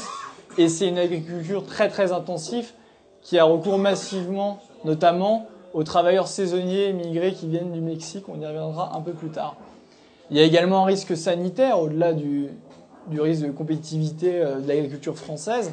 Avec, vous avez tous euh, entendu parler des OGM, bœuf aux hormones, poulet chloré. On nous dit à chaque fois ça, ça exclut, mais si on fait un échange de libre-échange, on n'exclut rien du tout. Libre-échange, on échange tout. Et comme je dis, c'est des grandes exploitations avec travailleurs immigrés souvent sous-payés.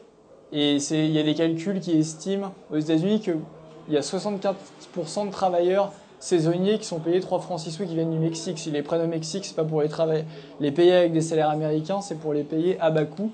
Notamment euh, Viscontin Watch qui expliquait que 7 ouvriers agricoles sur 9 étaient travailleurs immigrés euh, aux États-Unis.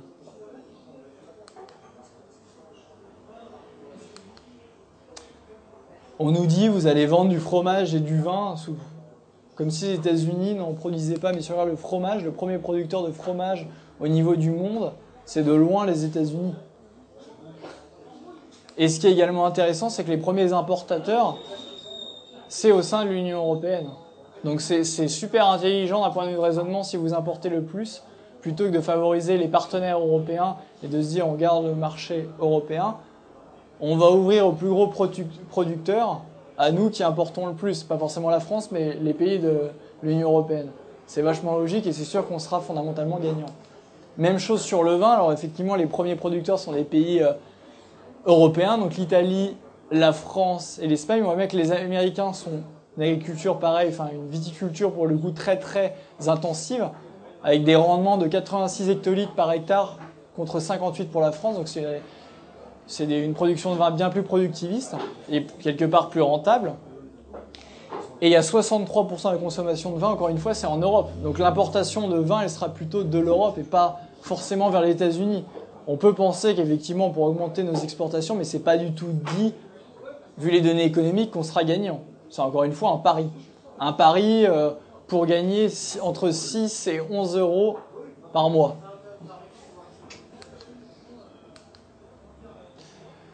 C'est encore plus criant au niveau de l'industrie. Parce que l'industrie américaine est évidemment plus compétitive que l'industrie française, entre autres du fait de l'euro, parce qu'on a une monnaie qui est de 30% surévaluée par rapport à notre compétitivité intrinsèque. Ça, c'est ce dont je vous parlais tout à l'heure, donc le taux de change effectif réel, c'est même pas de la France, c'est la zone euro par rapport aux États-Unis. On voit bien que même la zone euro en général est moins compétitive que les États-Unis en ce qui concerne le taux de change. Les États-Unis, en plus, au niveau industriel, ils jouissent d'un coût énergétique bien moins élevé, notamment du fait de l'exploitation, vous savez, du gaz et du pétrole de schiste, qui a été lancé il y a peu de temps. On le voit sur ce graphique, les États-Unis sont en orange, la France par exemple est en vert et l'Allemagne est en rouge. Au niveau de l'industrie, ils ont un coût énergétique qui est bien plus faible. Au niveau de l'industrie, forcément, l'énergie représente une grande partie parce que c'est un secteur très capitalistique avec beaucoup de, machines. Il y a un des arguments qu'on nous a vendus, parce que quand on parle d'industrie, c'est pas seulement euh, les machines, il y a aussi une industrie, industrie culturelle, cinéma, littérature, musique, jeux vidéo, c'est 3,2% du PIB en France. Et on nous a vendu le fait que l'exception culturelle française fait que ça sera exclu du mandat de négociation du traité transatlantique. Mais si vous lisez le mandat de négociation du traité transatlantique, c'est beaucoup plus vague que ça. Parce qu'il nous dit juste que la promotion de la diversité culturelle telle qu'elle est prévue dans les conventions de l'UNESCO. Il y a une infinité de pays dans le monde qui, ont ratifié la convention de l'UNESCO et qui, au final, euh, ne voient que des produits euh, culturels américains. Donc c'est pas du tout une protection en soi, il n'est pas du tout indiqué clairement l'exception culturelle française sera sauvegardée. La formulation, c'est ça. Donc que ça soit écarté à un moment et que ça revienne sur le tard, c'est pas du tout exclu. Pour l'industrie américaine, en plus de ça, à l'heure actuelle, déjà, on a un déficit de 5,8 milliards avec les États-Unis. Donc, c'est vrai, quand vous êtes déjà déficitaire avec un pays, vous avez intérêt à enlever toutes les barrières. vous êtes déjà moins compétitif, vous allez enlever toutes les barrières pour être encore plus déficitaire. C'est très logique. Et c'est ce que nous dit, donc ça c'est sur le site du, du Trésor, que on est surtout déficitaire pour 80% au niveau des États-Unis en ce qui concerne les produits industriels. C'est pour ça que j'insistais particulièrement sur l'industrie. Onzième et avant-dernier chapitre, le TAFTA ne remettra pas en cause la puissance étatique et les services publics. Je suppose que vous voyez où je veux en venir. Ça, c'est une, une, capture d'écran euh, du mandat de négociation. Donc vous pouvez le trouver. Hein. De toute façon, le mandat de négociation a été dévoilé sur Internet. Donc vous pouvez retrouver les mêmes éléments dont je vous parle. Vous pouvez aller les chercher sur Internet.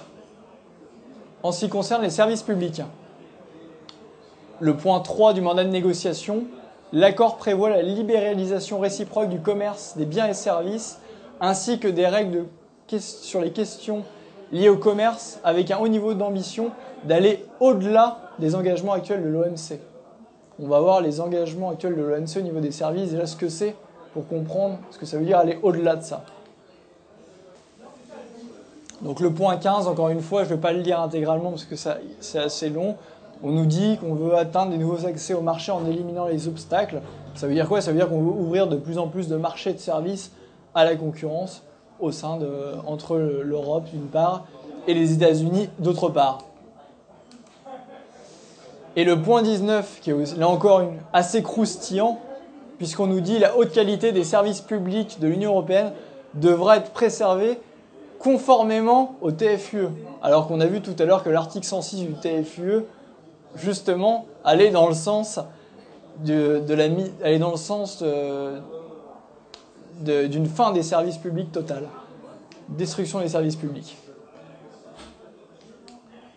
Donc maintenant, on va voir ce que je disais, l'accord général sur le commerce des services de l'Organisation mondiale du commerce, puisque le TAFTA pour vocation prétend aller au-delà de ces accords.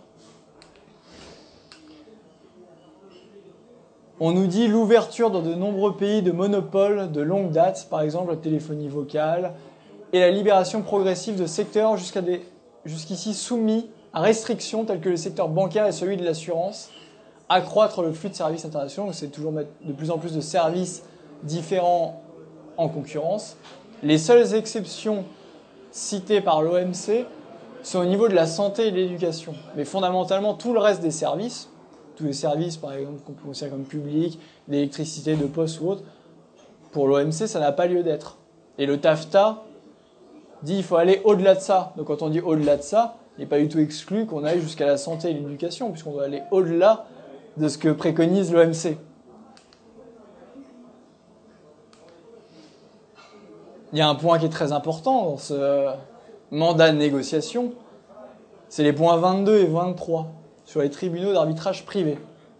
Donc on nous dit très clairement, après consultation préalable avec les États membres en conformité avec le traité de l'Union européenne, l'inclusion de la protection des investissements. On va voir ce que ça veut dire un petit peu plus loin. Inclure un mécanisme de règlement des différents investisseurs États, l'indépendance des arbitres. Donc comment ça marche les tribunaux d'arbitrage privés? C'est sous le groupe de la Banque mondiale, au sein du Centre international des règlements des différents relatifs aux investissements. C'est basé à Washington, avec des juges, des professeurs, de droit, d'affaires, nommés au cas par cas, avec un arbitre nommé par l'entreprise, un par l'État, et troisième par le secrétaire général de la Cour. Et donc la plupart du temps, c'est l'arbitrage, il n'y a pas de possibilité en plus d'avoir de recours quand même assez euh, délirant euh, si on s'en réfère au système judiciaire français, par exemple, de ne pas pouvoir faire de recours.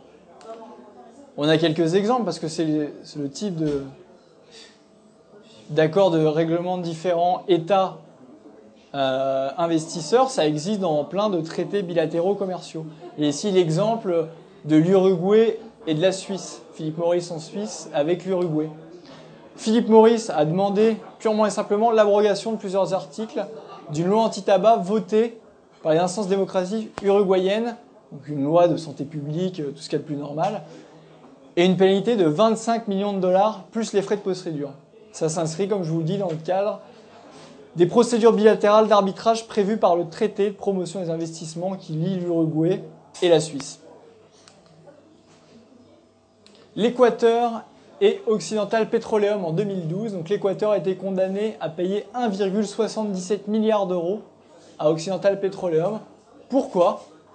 Parce qu'elle a mis fin par une décision politique sa collaboration avec le géant pétrolier qui lui-même avant avait violé son contrat avec l'Équateur. Et c'est quand même Occidental Petroleum qui a gagné en tribunal d'arbitrage privé.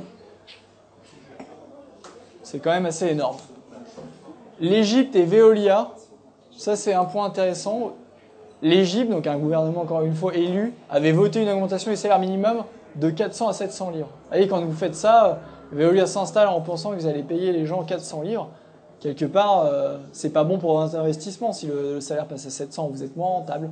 Donc Veolia a décidé de porter plainte. Donc ça fait quand même de 41 à 72 euros. Hein une somme acceptable par Veolia qui a porté plainte contre l'Égypte le 25 juin 2012. Tout ça dans le, cadre d'accords bilatéraux de traités euh, de libre-échange.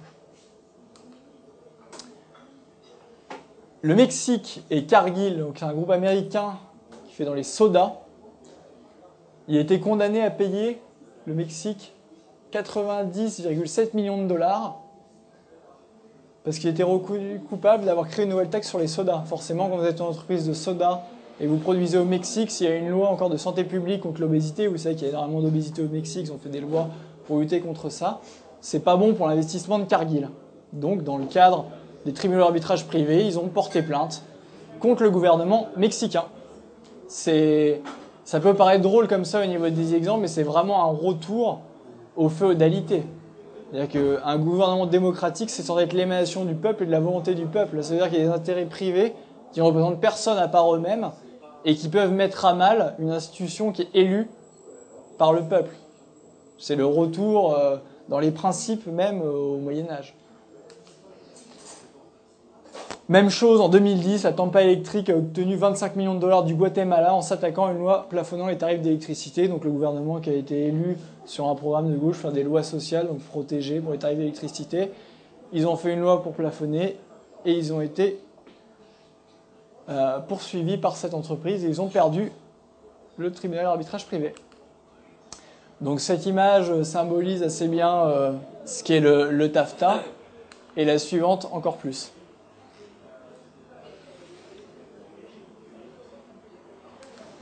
Douzième et dernier chapitre, qui n'est pas forcément sur le TAFTA, qui est plus sur le libre-échange total en général. Encore une fois, je ne pas, pas en cause le libre-échange sur un pays avec euh, des lois euh, sociales, euh, environnementales, qui sont assez proches d'un autre pays, c'est même plutôt sain et ça permet souvent l'émulation et la concurrence et c'est pas mauvais du libre-échange dans des pays assez similaires. Mais un libre-échange total avec des pays avec des, des normes environnementales, sociales, fiscales complètement différentes, c'est du suicide.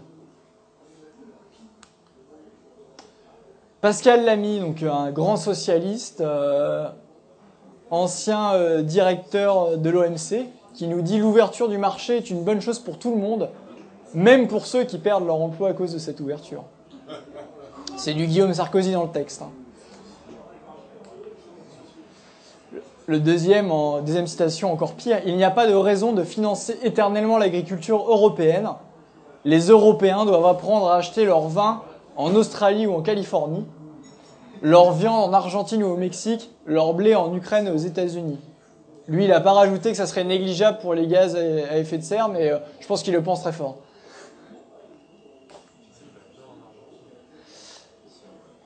Ce chapitre est, je tenais à rendre un petit image à Emmanuel Todd de son livre L'illusion économique, euh, mais qui porte essentiellement sur le libre-échange, qui m'a un peu inspiré euh, pour le titre de cette conférence. Et il dit beaucoup de choses intéressantes sur le libre-échange. Je vais vous faire la, citation des citations de son livre. Il nous dit Le protectionnisme est officiellement considéré par les élites occidentales comme une doctrine dépassée, néfaste économiquement et politiquement. Toute protection, même partielle, des marchés nationaux empêcherait la concurrence et mènerait à la stagnation. C'est ce qu'on vous dit tout le temps. privant la planète des spécialisations bénéfiques à tous. Obliger chaque pays à fabriquer ce qui peut être produit ailleurs à moindre coût serait faire baisser la productivité et le niveau de vie moyen du globe. Le rétablissement des droits de douane conduirait au déchaînement des nationalismes et à la guerre. Selon les idéologues du libre-échange, la protection fut au cœur des problèmes du premier XXe siècle. Et voici donc Méline, qui était responsable de l'économie en France, responsable de la faiblesse de la croissance française avant 1945, tandis que les réflexes autarciques engendrés par la crise de 29 sont identifiés comme l'une des causes principales de la Seconde Guerre mondiale.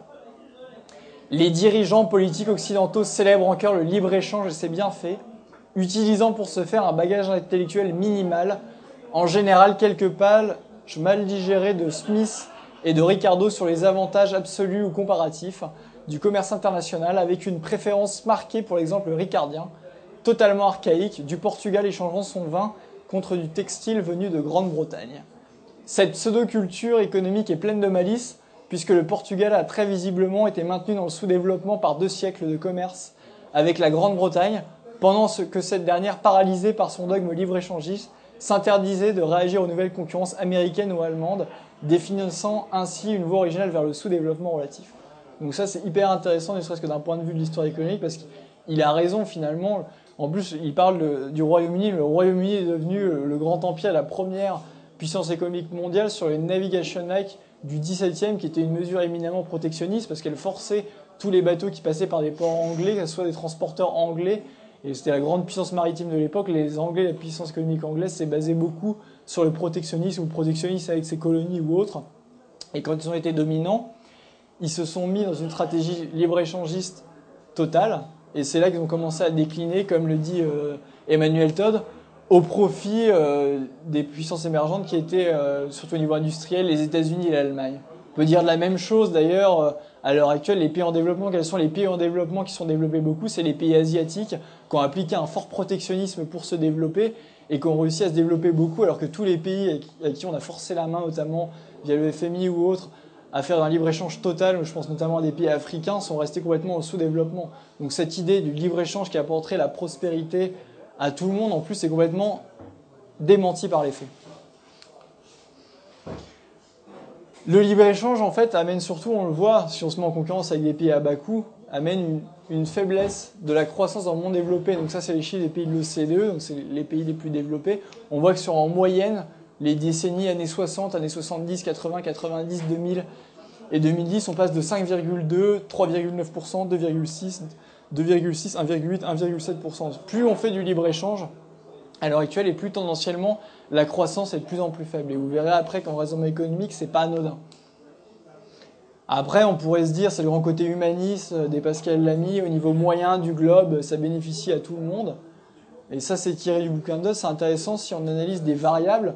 Une des variables, la prospérité, qu'on analysait beaucoup pendant les 30 glorieux, c'était entre autres la, l'achat d'automobiles, puisque l'automobile était censé représenter la prospérité. Il y avait euh, l'achat d'automobiles, vous allez le voir ici, en fait, entre les années, on voit, voit pas très bien par contre, parce que c'est un scan, mais grosso modo, la, production a quasiment doublé pendant les 30 glorieuses. Et après, elle a stagné, elle a augmenté que de très très peu de, de véhicules au niveau de la production automobile mondiale. Or, on sait que pendant les 30 glorieuses, c'est essentiellement les pays développés européens qui ont eu de la croissance. Et on pourrait se dire qu'effectivement, le libre-échange, il y aura un relais de la croissance dans ces pays émergents. Mais finalement, la production mondiale de véhicules augmente très très peu. Et encore plus, si on prend les chiffres du nombre de véhicules produits pour 1000 habitants alphabétisés, par rapport aux années 70, le chiffre ne fait que diminuer. Donc on n'est même pas sûr, pendant longtemps, il y a beaucoup de croissance dans les pays en voie de développement, c'est une croissance très inégalitaire, ce qu'on va voir tout à l'heure on n'est pas sûr qu'au niveau global de sa population, il y a un impact très très fort et un des indicateurs comme la production d'automobiles montre plutôt le contraire. Le libre-échange amène une hausse constante des inégalités, donc ça c'est ce qu'on voit, c'est des chiffres très, récents. Vous voyez qu'en gros c'est le coefficient de, de Gini qui se déplace. En gros, plus il est proche de 1 et plus c'est inégalitaire, et plus il est proche de 0, moins c'est inégalitaire. On voit bien que tous les curseurs, à part quelques pays, et encore, Grèce-Turquie, c'était avant la crise. À part quelques pays, on voit que c'est tous, sont tous plus en plus proches de 1, ils sont tous de plus en plus inégalitaires. Ça, c'est l'évolution des revenus entre 2008 et 2011 sur la France. Oui, on peut dire sur l'ensemble, les revenus, l'évolution des revenus moyens, ça a de 170 euros. Sauf que si on regarde par tranche, il n'y a que les 70%, enfin les 30% les plus riches qui ont vu leur revenu augmenter. Tous les autres ont vu leur revenu diminuer. Donc effectivement, c'est bien de regarder la croissance totale, c'est bien aussi de voir la répartition des revenus.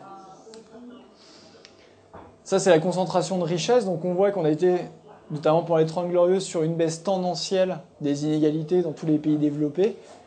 Et on voit de plus en plus, avec la montée en puissance du libre-échange, on voit de plus en plus une montée des inégalités. On retourne de plus en plus à des niveaux qui sont proches de ce qu'on avait au 19e siècle. Les inégalités sont de plus en plus grandes.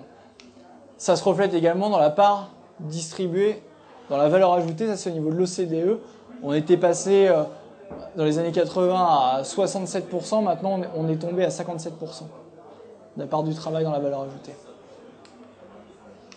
Ça, c'est un chiffre intéressant. En 2016, les 1% les plus riches posséderont plus que les 99% restants.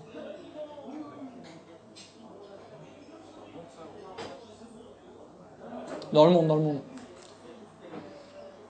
Pourquoi Vous allez le comprendre très rapidement par des mécanismes économiques? Le taux de croissance d'une économie, fondamentalement, ça dépend de deux choses. La capacité technologique à augmenter l'offre de biens et services, donc l'offre, et la demande. Effectivement, pour euh, continuer de croître, il faut que la consommation progresse au même rythme que la production. Pendant les 30 glorieuses, on avait un dynamisme assez fort avec une répartition des fruits de la croissance, c'est-à-dire que l'offre augmentait, il y avait des augmentations assez régulières de revenus qui fait que l'offre et la demande s'auto-alimentaient au fur et à mesure. Les producteurs à chaque fois anticipaient la hausse de la demande et ils augmentaient par là l'offre. Donc il y avait un cercle vertueux d'offres et demande et d'augmentation de la production. Le cadre fondamental de l'économie à cette époque-là, ce n'était pas une économie mondialisée, c'était la nation. Et dans une société consciente de son unité, la solidité des acteurs économiques, chaque consommateur, le producteur doit être consommateur, c'est ce qu'on dit. C'est-à-dire que l'entreprise ne considère pas la diminution de sa masse salariale comme une priorité. Pourquoi? Parce qu'il est très bien que chacun de ses salariés sera in fine un de ses consommateurs. Et donc, encore une fois, l'offre et la l'offre et la demande s'alimentent. Les salaires ne sont pas vus comme un coût, ils sont vus comme une fraction de la demande future. C'était les théories euh, fordistes et keynésiennes, donc toutes les théories euh, des Trente Glorieuses. Maintenant, quand vous êtes en libre-échange,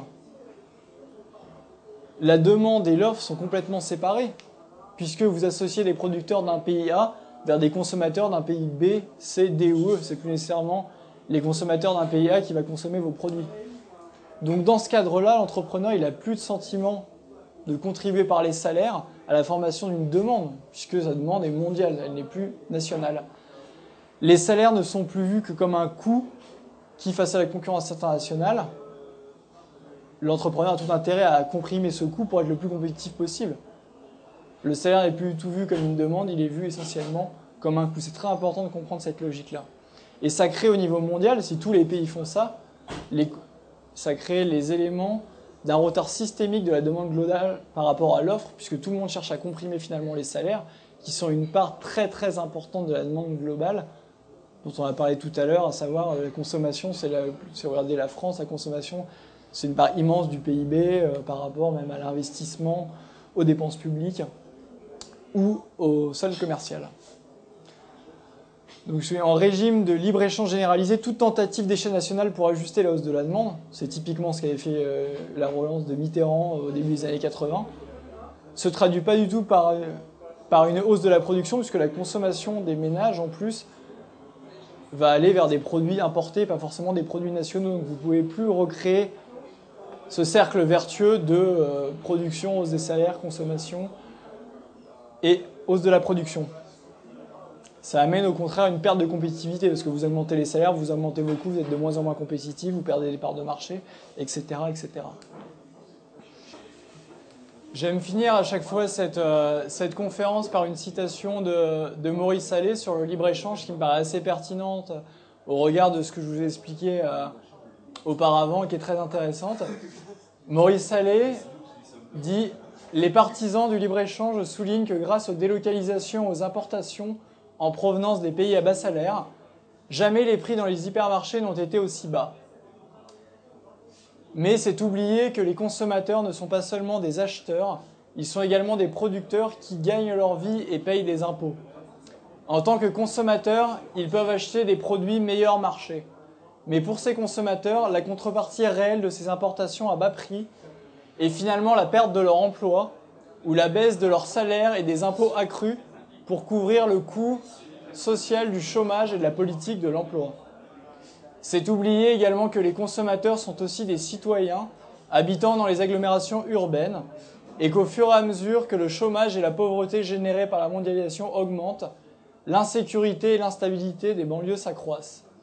On voit alors que les effets de cette idéologie libre-échangiste, aussi funeste qu'erronée, ne se bornent pas au développement massif du sous-emploi, ils se sont traduits également par un accroissement des inégalités, par une destruction progressive du tissu industriel français, par un déséquilibre de toute la société.